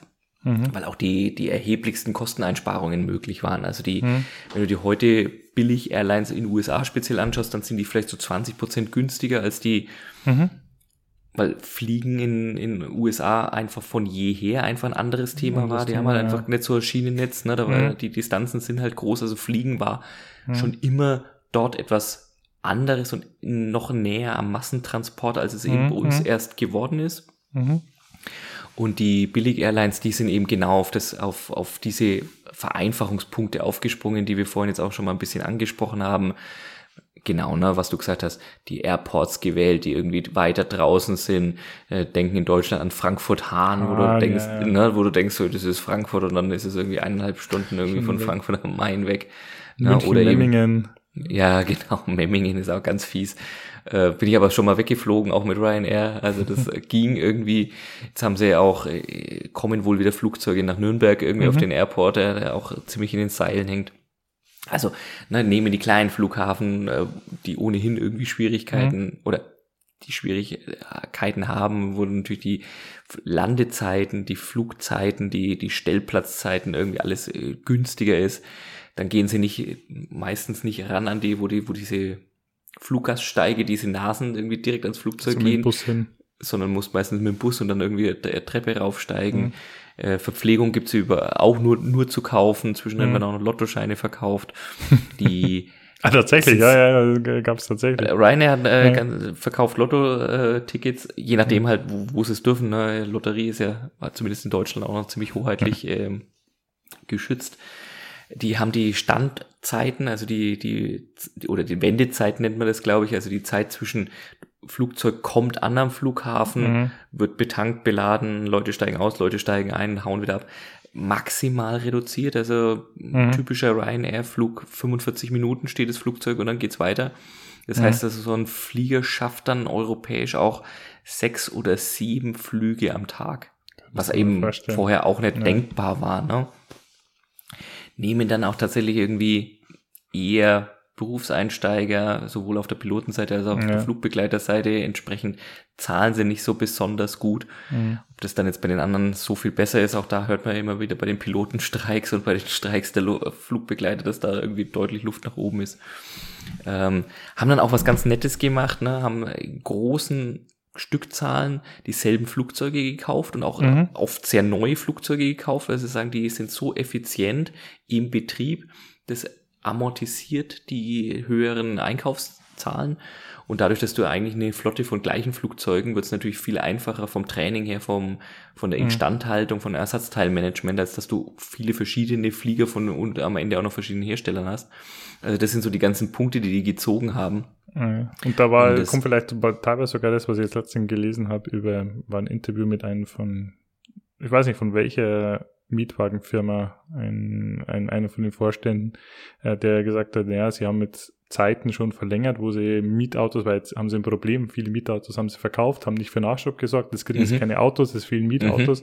Also wenn, und das ist ja auch das, der klassische Jahreswagen, den du immer kaufst, das ist ja oft so ein ehemaliges Mietauto, Mhm, Mietwagenauto, das versuchst du dann immer eher so zu vermeiden, willst ja so ein werksangehörigen Auto Ja, ja, oft genau. kaufen. Und dann gesagt, ja, sie haben so sechs Monate jetzt schon verlängert auf neun Ding, aber danach rentiert sie es nicht mehr, weil die quasi sagen, die erste Wartung, die frisst man schon in den Profit auf, Auto kaufen Ja. und vor der ersten Wartung weiterverkaufen. Vielleicht ist es bei Flugzeugen ähnlich, aber Ähnlich, ja, ja das kann. das ist schon brutal eigentlich. Das fand ich aber ganz nett, um, um das, was ich jetzt gerade über die E-Billig-Airlines äh, gesagt habe, auch nochmal wieder zu spiegeln mit dem Interview, was ich eingangs erzählt habe, da mit dem Carsten Spohr letztens im, im Spiegel, äh, CEO Mhm. der Lufthansa. Der wurde dann darauf angesprochen, dass also auch äh, bei der Lufthansa mittlerweile in den Europaflügen gab es wohl bislang noch ein kleines Sandwich, was gereicht wurde und was halt einfach dazugehört hat. Also was du Mhm. sonst bekommen hast, das ist wohl letztens auch gestrichen worden. Und wurde eben provokant die Frage gefragt, wo ist jetzt überhaupt nur das, der, der, der Premium-Anspruch dieser Airline im Vergleich eben zu den günstigen Airlines. Und eine ganz spannende Argumentation sagt er, ja, also er ist der Meinung und viele Kundenbefragungen hätten es rausgegeben, das Anbieten von hochwertigen Speisen und Getränken, für die du dann natürlich extra bezahlen musst, wäre mehr Premium als das Herausgeben eines kostenlosen kleinen Sandwiches. Gut, ich male mir die Welt, wie sie mir gefällt. Ja. Ne? Äh, Pippi Langstrumpf bei der Lufthansa. Mhm. Fand ich jetzt auch eine spannende Argumentation. Und den anderen Punkt, den ich gerade gesagt hatte, ne, Billig Airlines suchen auch bevorzugt ähm, Berufseinsteiger, wenn es um Piloten, Bordpersonal geht. Mhm. Da war natürlich der Hinweis des Lufthansa-Chefs zu sagen, ja, also wir haben da wirklich die Besten der Besten im Einsatz, ausgesuchte Höflichkeit und so weiter und so weiter. Ich würde auch sagen, manchmal oft sehr selektive Höflichkeit. Sehr selektive Höflichkeit. also. Ich muss aber sagen, ich bin wirklich bislang nur einmal Business geflogen, ja. interkontinental, mhm. dann auch noch Lufthansa, also das hat mhm. sich schon sehr nett angefühlt und das war wirklich spannend. Ich bin eingestiegen und bin also wirklich mit Namen begrüßt worden. Mhm. Und da ich, ich mhm. dachte im ersten Moment, ich hätte vielleicht irgendwie, keine Ahnung, so ein, so ein Namensschildchen irgendwie noch von einer, von einem, ja. was mir auch schon passiert, irgendwie vergessen hätte. Mhm. Und mich hat's ganz gerissen und dann wollten, wollte die mir meinen Sakko wegnehmen und also, also nicht wegnehmen, mhm. sondern halt aufhängen im Kleiderschrank, ja. Und ich habe so, nein, nein, bitte, lass mich in Ruhe. Also ich war vollkommen überfordert. Aber nur um das so, so ein bisschen einzuordnen, wie sich da eben auch der, der mhm. Lufthansa ähm, Vorsitzende ähm, das so zu, zu Recht ja. erklärt, was mhm. da so mhm. passiert. Ah, interessant. Und wer verdient jetzt mehr Geld? Lufthansa oder, oder Ryanair oder mit was verdienen sie ihr Geld? Mit was verdienen sie ihr Geld? Äh, sehr, sehr spannend war wohl die Corona-Krise auch in dieser, in diesem Hinblick. Äh, einige Airlines, unter anderem auch die Lufthansa, mussten gerettet werden, beziehungsweise Notkredite aufnehmen. Mhm in USA ist jetzt, ist, äh, also die, was ich jetzt erzähle, gilt vor allem für die US-amerikanischen Airlines, aber wir mhm. dürfen fast sicher annehmen, dass es für die Flagship Carrier aus Europa ähnlich gilt. Da ist Folgendes passiert, als die Notkredite aufnehmen mussten, sowohl staatliche Garantien mhm. in Anspruch nehmen mussten, als auch private Investoren brauchten, mussten die natürlich, alles börsennotierte Unternehmen, auch nochmal die Bücher so richtig offen machen. Mhm. Also nach Börsenrecht, du darfst da nicht einfach einen großen ähm, möglicherweise rettenden Kredit aufnehmen und einfach sagen, ach, das habe ich niemandem erzählt, sondern muss das öffentlich machen. Mhm. Ja, und, und natürlich auch, du bist ja Staat, der wissen, muss ich die jetzt wirklich retten oder richtig. Äh, und dann ging es eben drum, sehr laut. Und dann ging es eben drum, was haben denn die Airlines so für Sicherheiten? Und dann ist aufgefallen, dass äh, American Airlines unter anderem als Sicherheit ihr eigenes Kundenbindungsprogramm, ihr mhm. eigenes Loyalty-Programm angeboten mhm. hat. Und da haben dann die Analysten ein bisschen gespitzt, als das äh, mhm. Loyalty-Programm von American Airlines in diesen, in diesen Berichten mit äh, über 20 Milliarden US-Dollar bewertet worden ist. Also ne, unter Unternehmenswertberechnungen haben wir uns ja mhm. schon mal, und Markenberechnungen haben wir uns ja schon mal unterhalten. Mhm. Aber da ging es einfach um einen gewissen Multiplier vom, vom Jahresumsatz und so weiter der letzten Jahre. Also sind die auf einen Wert gekommen. Der Wert war auch gar nicht umstritten, mhm. sondern erstmal hat es für Augenmerke und 20 Milliarden klingt jetzt nach viel Geld für Privatleute, aber jetzt im, im Business-Kontext jetzt auch nicht nach wahnsinnig viel Geld. Spannend wird's bloß, wenn man guckt, zu dem Zeitpunkt war American Airlines der Börsenwert, also der Wert aller Aktien, mhm. war nur 6 Milliarden Euro. Okay, das heißt, also ihr, ihr Vielfliegerprogramm war mehr als dreimal so viel wert wie die Airline selber. Selbst. Und natürlich war das jetzt vielleicht in Corona-Zeiten und der Börsenkurs war gerade super abgesackt und genau. in Turbulenzen in der Fliegersprache aber zu bleiben, aber es ist trotzdem, also würdest du sagen, das, was du oft so gar nicht so wahrnimmst, du dieses hier Meilen sammeln, Dings der Bob, die, die, die äh, Payback-Karte der, der Fluggesellschaft so auf mal salopp daher gesagt, ist mehr wert als die Fluggesellschaft mit all ihren Flugzeugen. Also ich hätte vermutet bei sowas, du gibst dann, du hast so und so viele Flugzeuge, die kannst du Sicherheit hergeben oder. Ja, ja. Aber also machen wir es uns nochmal ganz, ganz klar.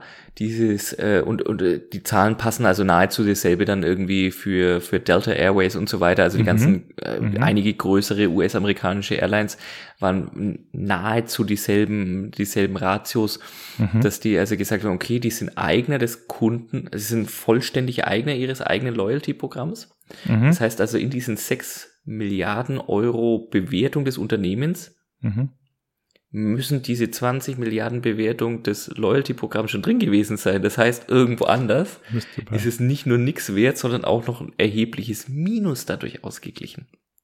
Das erinnert mich, ich weiß nicht, ob sich das auch daran erinnert hat, äh, Mannesmann und die zwei Netz, wo die hatten mhm. ja damals auch von Fahrstühlen über Stahlwerke alles und wo die auch doch mal drauf gekommen sind, äh, als es dann übernommen wurde von ich weiß gar nicht von wem es damals war, ähm, dass der, dass alles andere negativen Wert war, weil einen negativen Wert hatte, weil ihre Mobilfunknetz viel mehr wert war als die ganze Firma als Summe des Ganzen. Genau. Und danach, also da, danach suchen ja so typische Corporate Raider, ne? Nach so, mhm. wo lassen sich so Kon Konglomerate zerschlagen, weil mhm. sich die Einzelteile halt irgendwie besser verkaufen lassen. Aber das ist eben bei den Airlines oder dass es bei einigen Airlines so ist, dass die offensichtlich mit ihrem operativen Geschäft so immense Verluste anhäufen. Mhm. Und aber dann erst in der Rechnung offensichtlich geworden ist, zu sagen, offensichtlich verdienen die mit ihren Kundenbindungsprogrammen so viel Geld. Und das ist eigentlich der, der Punkt, da geht es um Kundenbindung, aber sie verdienen offensichtlich im Kundenbindungsprogramm, das eine eigene rechtliche Gesellschaft ist, offensichtlich ein eigener Profit Center ist, so viel Geld, dass es vielleicht sogar spannend ist, im operativen Geschäft fliegen, Geld zu verlieren. Um Kunden damit zu binden. Um das Kundenbindungsprogramm aufrechtzuerhalten. Zu füttern. Und das, Und, muss, ja, also das muss man, genau. da, da, da muss man jetzt helfen. Da muss, das ist für mich noch schwierig, erstmal zu verstehen, weil ja. ich sage ja, also als, als Fluggast, ich bin, habe da ein Vielfliegerprogramm und ja, wenn ich da möglichst viel fliege, dann zahle ich ja der Fluggesellschaft immer mehr für Tickets, weil ich ja da, da viel ausgebe, um, um zu fliegen.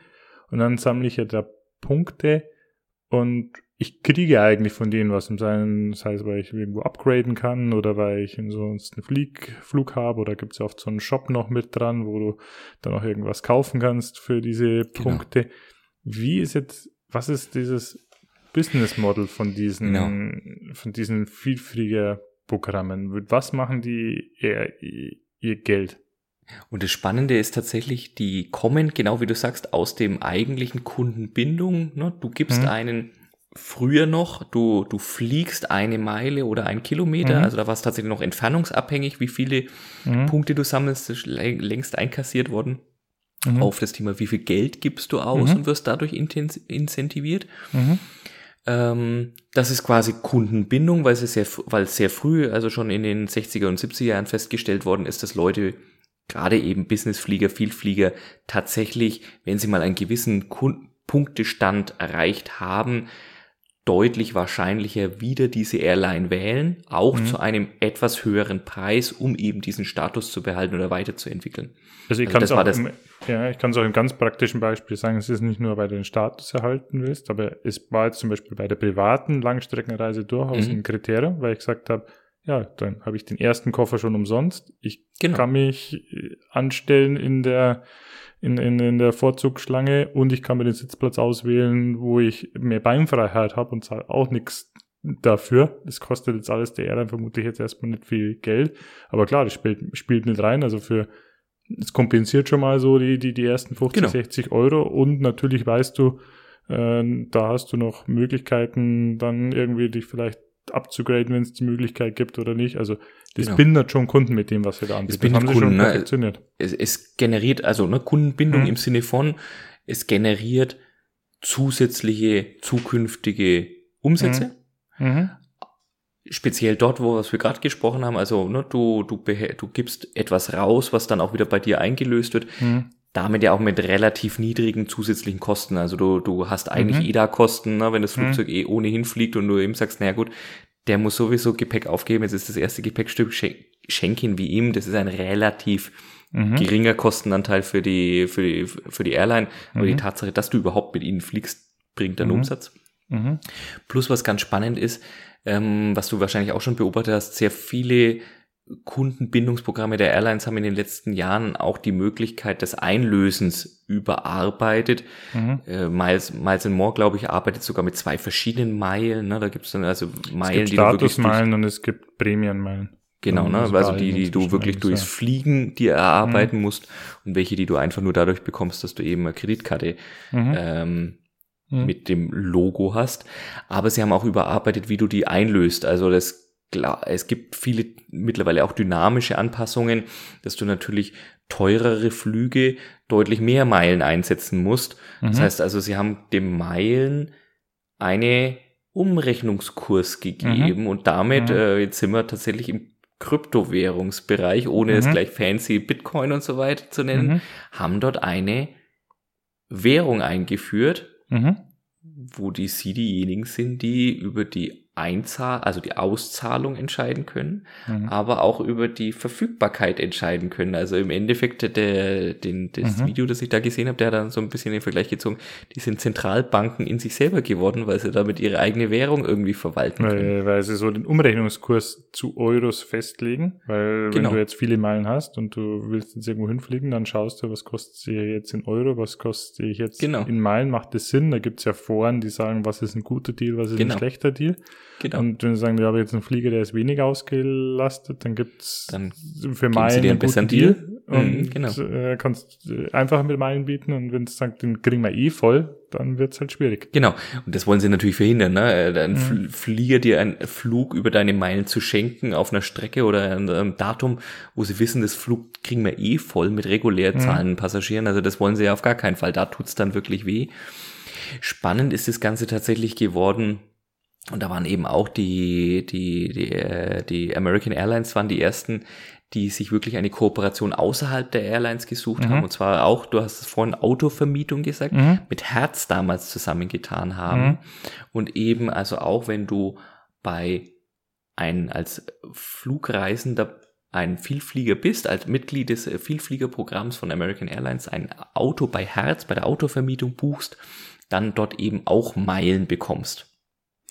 Da muss ich ganz ehrlich sagen, das hat sich inzwischen solche Formen ausgenommen, angenommen, dass du bekommst dann immer wieder von diesem Vielfältigerprogramm irgendwelche äh, Werbe-E-Mails, wo du jetzt nur noch als einlesen kannst. Ich habe, also wenn ich mir bei Subway ein Sandwich kaufe, dann habe ich immer das Gefühl, ich verpasse jetzt hier irgendwo Meilen dafür zu bekommen, weil mit Sicherheit haben die irgendwo die Kooperation, weil inzwischen kannst du ja mit allen irgendwo Meilen sammeln. So, und jetzt ist der Punkt, Christoph. Warum glaubst du, dass es so ist? Weil es ein Riesengeschäft ist. Jetzt hast du genau den Punkt.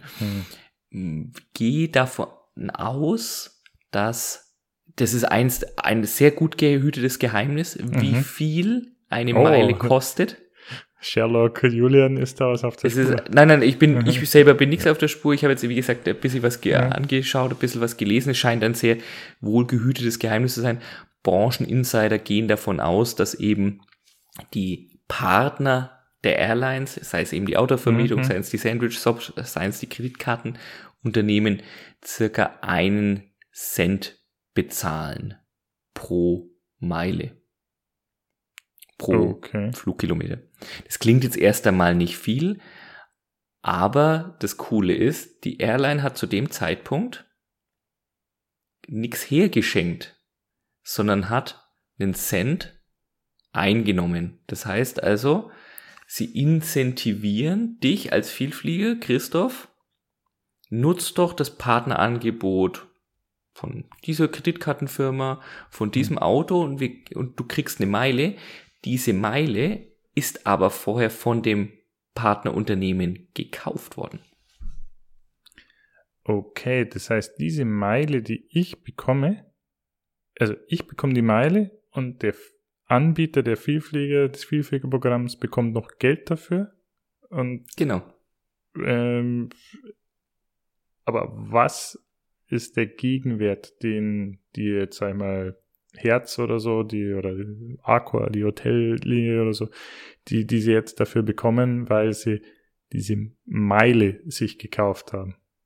Die, für die ist es jetzt wiederum natürlich eine, oder was heißt nicht natürlich, aber wir haben jetzt die Datenseite noch gar nicht angesprochen. Mhm. Ne? Also Kundenbindungsprogramme sind natürlich auch deswegen so beliebt, weil du natürlich Kundendaten bekommst und damit natürlich äh, mhm. eine bessere Ausspielmöglichkeit bekommst. Mhm. Für die teilnehmenden Unternehmen ist es oftmals ein Zugriff auf eine ja, reisewillige mhm. Kundschaft, die natürlich genau an dieser Schnittstelle ihre Fragen hat. Ne? Die Reise, mhm. viele Reisende brauchen dann einfach einen Leihwagen, die brauchen irgendwie mhm. eine Kreditkarte, die brauchen irgendwie ein besonderes Hotelangebot, mhm. Verpflegung und so weiter und so weiter. Also eine sehr zugeschnittene Zielgruppe Zugriff. Mhm. Normalerweise, gerade wenn du auch die Businessreisenden ansprichst, der dann auch eine durchaus zahlungskräftigere Klientel hast mhm. und damit ja ein Vorteil in der Neukundenakquise der dann ja in dem Fall, ne, sagen wir, lass es, zwei, lass es 200 mhm. Meilen sein, ja, dann sind es halt zwei Euro, zwei Euro Neukundengewinnungskosten. Mhm. Sinn, wenn du sagst, du hast dann, du hast jemanden gewonnen, der dann eben Mietwagen bei dir gekauft oder eine Hotelübernachtung, kannst schon mal ausgeben. Ne? Also, also da du sagst, das fällt so ins Kundenakquise und Marketingbudget dieser Absolut. Firmen, das anbieten. Dasselbe wie wenn du bei Google irgendwo auf eine Werbung klickst und ja, genau. äh, da was einlöst oder also und damit auf eine Seite kommst, das sind quasi Akquisekosten, Art, eine Art Provision, die sie diesen äh, Frequent Traveler Programmen zahlen, da weiß ich genau. Kunden herbeischaffen und das leuchtet mir total ein, weil es eine total äh, erstrebenswerte Zielgruppe vielleicht ist, weil, wie du gesagt hast, äh, wer da viel geflogen hat, ist normalerweise gut situiert, gut äh, viel unterwegs und äh, kommt Und hin. nachweislich, und das ist jetzt nochmal so ein Kicker, nachweislich treuer als eben andere Kundenbindungsprogramme. Ich meine, mhm. am Ende, wir alle kennen die, die ganzen Karten, die du so, also du kannst ja mhm. mittlerweile Karten auch im Einzelhandel ohne Ende mhm. äh, nutzen die im Vergleich, im Wettbewerb können die nicht nur die, die Kundenbindungsprogramme der Airlines auf eine längere, auf eine längere Zeit zurückschauen, aber mhm. können halt auch nachweisen, dass ihre Kunden, dass sie die tatsächlich bessere Kundenbindung, die tatsächlich Kunden, treuere Kunden für sich selber verbuchen können mhm. und werben damit natürlich. Mhm. Das heißt also, es ist heute ein echter Wettbewerb entbrannt, sagen, ne, jede Kreditkartenfirma oder jede Bank möchte mit da irgendwo mitmischen, ne, weil die sie ja irgendwo abheben müssen. Es gibt mhm. viel mehr Autovermietungen, als es echt große Airlines gibt, die das bieten können. Und deswegen ufert das so aus und deswegen scheint es ein echtes Geschäft zu sein, weil du mhm. damit eben dich in der Neukundenakquise offensichtlich, ne, ich bin mir auch ich, ich auch eher so, dass ich sage, hoppla, mir ist es eigentlich zu viel an Angeboten. Ich habe den mhm. Eindruck, am Ende schon mal irgendwo was zu verpassen und mhm. weiß schon gar nicht mehr so recht, wo ich überall Mitglied bin und wo ich nicht überall Mitglied bin. Aber ich, wie schon so oft, äh, habe ich meine Orakelqualitäten äh, schon deutlich mhm. überschritten. Ich bin wahrscheinlich da nicht der, der, der Kunde, der Hauptkunde.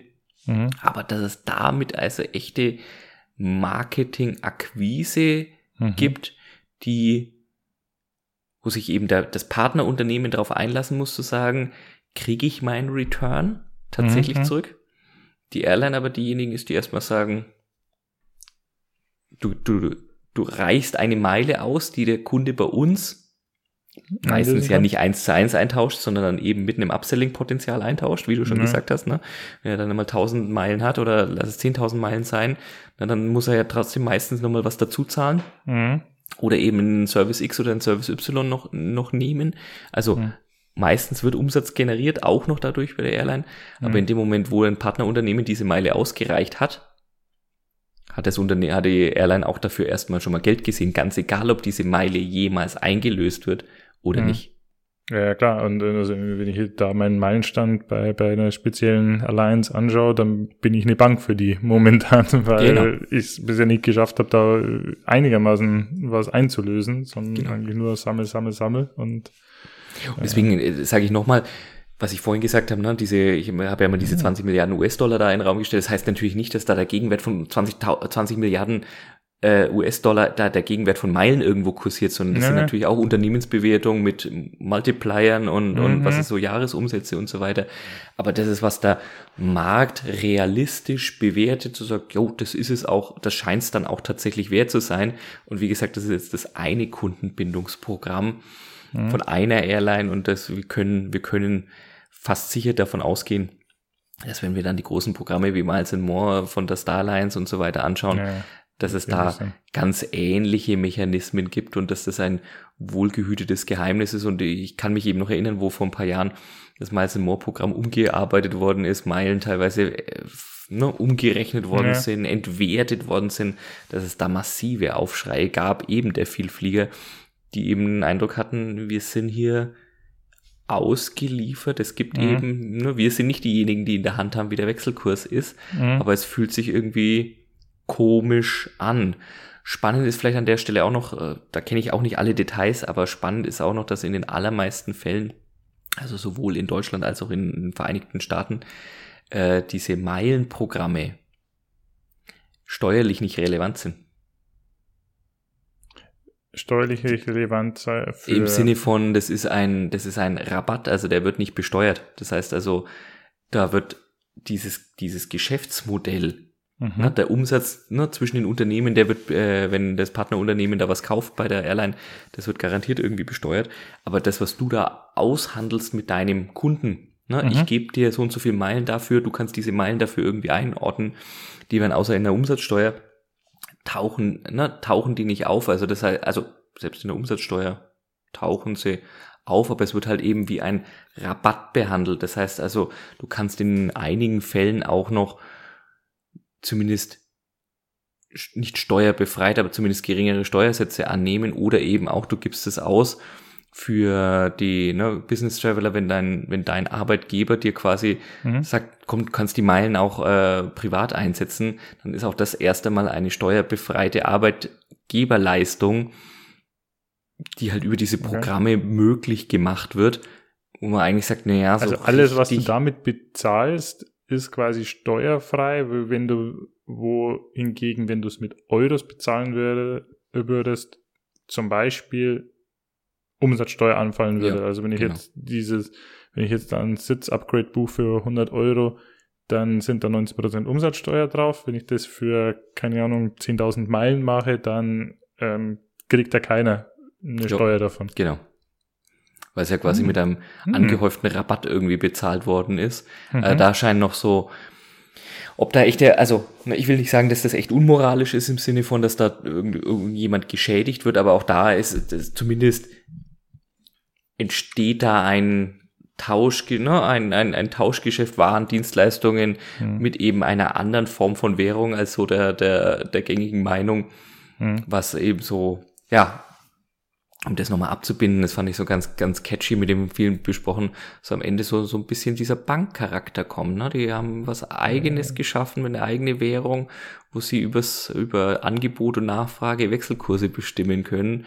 Und es scheint ein, ja, doch ganz hübsch lukratives Geschäft zu sein. Ja, ist super interessant. Also so habe ich noch nie drüber nachgedacht. Also dass, dass das also A eine Währung tatsächlich ist und B, dass ähm, da ein Umsatzpotenzial oder generiert wird dadurch, dass du Kunden liefern kannst an andere Unternehmen. Nehmen. Auf gut ja, genau. Das war ah, das ist sehr, sehr, sehr, sehr interessant. Also ich glaube, es qualifiziert nicht wirklich für unser moralisch fragwürdiges Geschäftsmodell, aber doch zumindest irgendwie Blick hinter die Kulissen, wo ja. man sagt, an, anders der Anschein, äh, als es der Anschein äh, erweckt. Also das heißt, also ich meine, ich kenne ja sowas ähnliches überall bei Investitionsgütern, oft bei Maschinenanlagen, aber auch bei, bei das heißt bei LKWs, Flugzeugen, sonst irgendwas. Da rapportierst du ja oft die Neumaschine, den neuen LKW, den neuen Flugzeug, ja, um dazu beim Thema zu bleiben, oft sehr, sehr stark, weil du weißt, am Schluss, du hast das Monopol auf viele Ersatzteile. Mhm, und ja. äh, machst, holst es dann über den Lebenszyklus wieder äh, herein. Und das ist ja, das ist ja jetzt fast so dasselbe. Du akquirierst den, diesen Kunden, du bindest ihn an dich, vielleicht erst mal über die Meilen, die du ausgibst, wobei das jetzt gar nicht mal so ein richtiger Discount ist. Und dadurch hast du dann aber ein zukünftig sehr großes Potenzial, aber weil du auch sagst, du kannst ja die Kreditkarte abschließen und dann kriegst du ja diese Kreditkarte dazu mit keiner Jahresgebühr und keine Ahnung wie viel Euro noch Startguthaben und sonst irgendwas, wenn du das über so ein vielfältiger Programm abschließt oft. Das ist quasi eine Investition in die Akquise, Akquise von einem Kunden, der dir dann danach über das, was er akquiriert oder das, was du an Provision für die Vermittlung dieses bekommst, äh, auf Vielfaches wieder reinholt. Das heißt, hm? ja, ja, genau.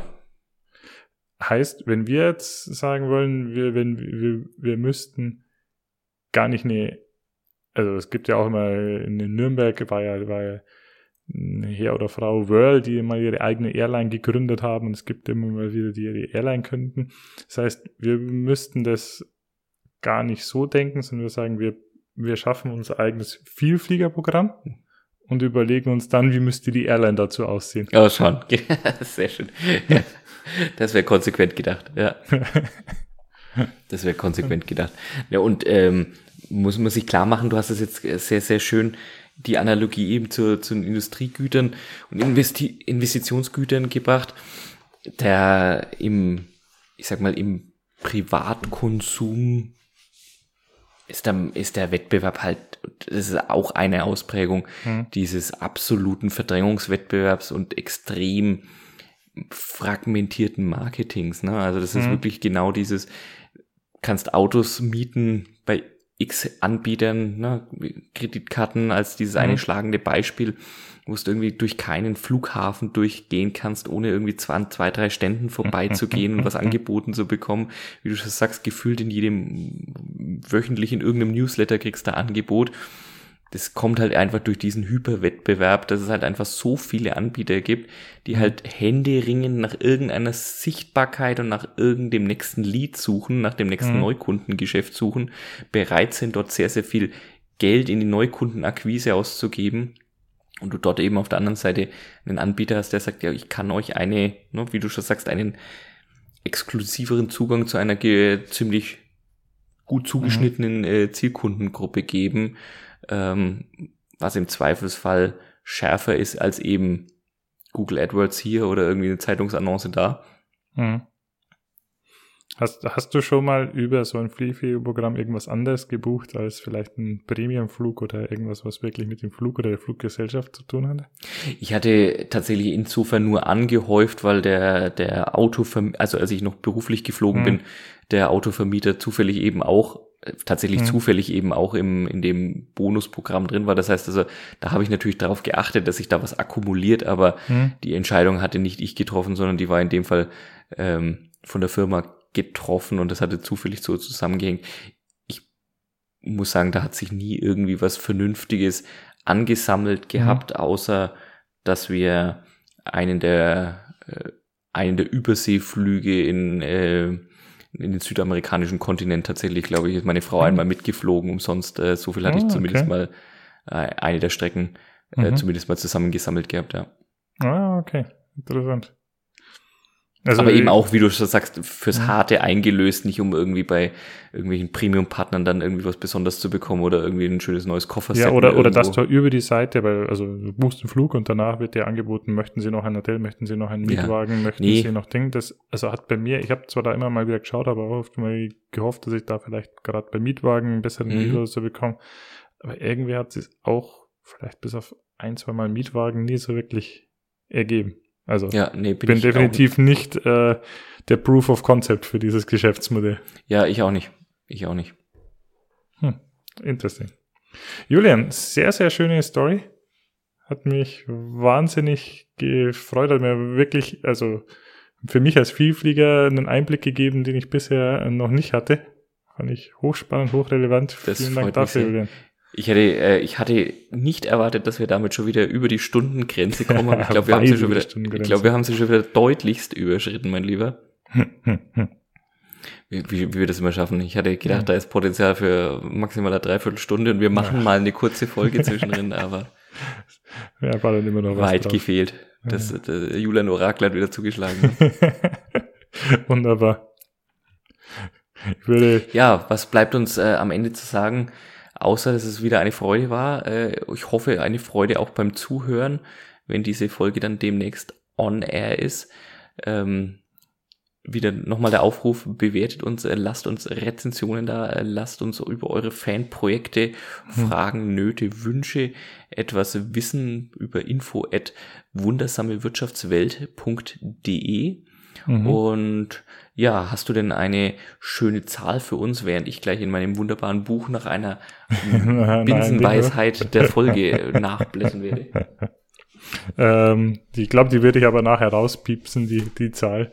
Äh, da könnt ihr dann, also ich sage sie jetzt dir, ich piepse sie danach raus und dann könnt ihr alle, ähm, die werten Zuhörer draußen raten, was es ist und wer am nächsten dran ist, der bekommt dann neben dem der Kaffeetasse auch noch hm, äh, lass dir mal was einfallen. Einen, äh, einen, einen Sack Kaffee dazu oder so, keine Ahnung. Äh, mein momentaner Meilenstand bei dem von mir am meisten genutzten Fluganbieter sind Meilen, die ich angesammelt habe. Ich spare mir jetzt die Reaktion, um, um ähm, um unsere werten Hörerinnen und Hörer nicht auf den Weg zu leiten. Aber das finde ich eine sehr schöne, sehr passende Idee. Ich glaube aber, ich verrate, also, na, lass uns aber trotzdem eine, vielleicht eine kleine Hilfestellung geben, Christoph. Ähm, Zahl klingt für mich hoch, Mhm. schon Ist auch, ja. sag mal, steckt da, äh, gib, gib den Hörerinnen und Hörern doch insofern einen Anspruch, wie viel Jahre der Flugarbeit steckt da drin oder wie viele Monate der Flugarbeit steckt da ungefähr drin, um dieses äh, Meilenvolumen, das wir jetzt hier suchen, rausgepiept haben. Kann ich zu gar nicht so genau, gar nicht so genau So. sagen, aber intensiver Flugarbeit, sage ich mal, jetzt die letzten fünf Jahre. Fünf Jahre, so Und davor auch schon ein bisschen was, aber da und ein paar Flüge, ein Ja. paar Flüge im Jahr. Kommen schon ein paar zusammen. Ja. ein paar Flüge international. Aha, okay. Also sehr, sehr schöne, sehr, sehr schöne äh, So, du suchst gerade Challenge. nach einem Ich Zitat such gerade- Entschuldigung, das hätte- von, von, von unserem Tiefflieger. Wie heißt der? Von unser- von unserem Launitz? Von Ja, unserem? Tiefflieger hier, äh, Wissen macht Umsatz, Andreas Baulig, die mir also mit einer, vielleicht weil ich sie auch immer wieder hier nenne im, im Podcast, äh, mit einer Penetranz auf YouTube Werbung angezeigt werden. Also vielleicht schaue ich einfach echt die falschen Videos an, aber da stehen dann so Bonbons drin. Ich bin ja auch gerade im Kapitel hochpreisige Kunden, also das passt Okay. dann auch zu unserer heutigen Folge. Da steht dann auch wirklich so hier als so Zwischenüberschrift, ich, ich halte es jetzt nicht in die Kamera, bis das fokussiert ist, ist auch blöd. Ähm, wenn ein Kunde, also so als Zwischenüberschrift, ne, in Fett gedruckt und dann noch auch noch kursiv, also damit es auch auf jeden Fall ins Auge springt, wenn ein Kunde eine Sache wirklich will, dann ist er auch in der Lage, jede Summe irgendwie aufzutreiben. Das geht ganz hart nach Beschaffungskriminalität im Drogenmilieu. Also vielleicht jetzt hier zum Ende unserer Folge noch das äh, moralisch fragwürdige Geschäftsmodell wieder hervorgekramt. Die Beschaffungskriminalität. Mann, Mann, Mann, ich sag's dir. ja. Und wenn er es nicht will, dann halt nicht. Ich klapp gleich wieder zu und reiß mir das nächste Bier auf. Wenn du es wirklich willst, wie viel wärst du bereit, für das Bier zu zahlen? Und was wärst du bereit dafür zu tun? Äh, ich bin, das, da, ist, da bin ich auch echt zu voll für sowas. Ja. Da, wenn mir jetzt jemand sagt, ja, das nächste Bier kostet aber 5 Euro, dann würde ich sagen, ja, komm, dann lege ich mich halt so ins Bett. Julian, es war wie immer ein Gedicht. Große Freude, mein Lieber. Dann wünsche ich dir noch eine gute Nacht. Die Und- wünsche ich dir und euch auch. Bleibt uns gewogen und äh, schaltet wieder ein, wenn es wieder heißt, die äh, grausame Wirtschaft, äh, die wunderbare, Wirtschaft. ne, die wundersame Wirtschaftswelt, der Podcast, die, die Haftung mit beschränktem Podcast ist wieder am Start. Und es grüßen euch der Julian und der Christoph. Äh, Julian, was ist eigentlich der Fliegergruß? Also ich kenne bei den Matrosen so Mast- und Schotbruch, aber gibt es was auch bei Fliegern? Fliegern. Sicherlich, aber ich kenne einfach keinen. Also ich darf einfach nicht vorne in, ins Cockpit rein. Weiß nicht, wie es dir geht. auch nicht, ja, dann bleiben wir Ich finde es einfach. bloß immer witzig, dass denen ja so in der Popkultur, ähm, so Simpsons und, und sonstige Comedy-Serien, wird äh, Fliegern ja entweder Alkoholismus und oder ein erheblicher Frauenverbrauch äh, an, den, an den verschiedenen Flughäfen nachgesagt. Das würde mich auch mal interessieren, ob das dann wirklich so ist. Es ist aber kein, also selbst wenn du beide Kriterien jetzt erfüllen würdest, würde das doch noch lange nicht zum Piloten machen. Sehr schön. Ja, das ist, oder, ähm, bedingt sich nicht gegenseitig. Alles klar. Okay, Dann, also, dann. Tschüss. ciao, ciao. Tschüss.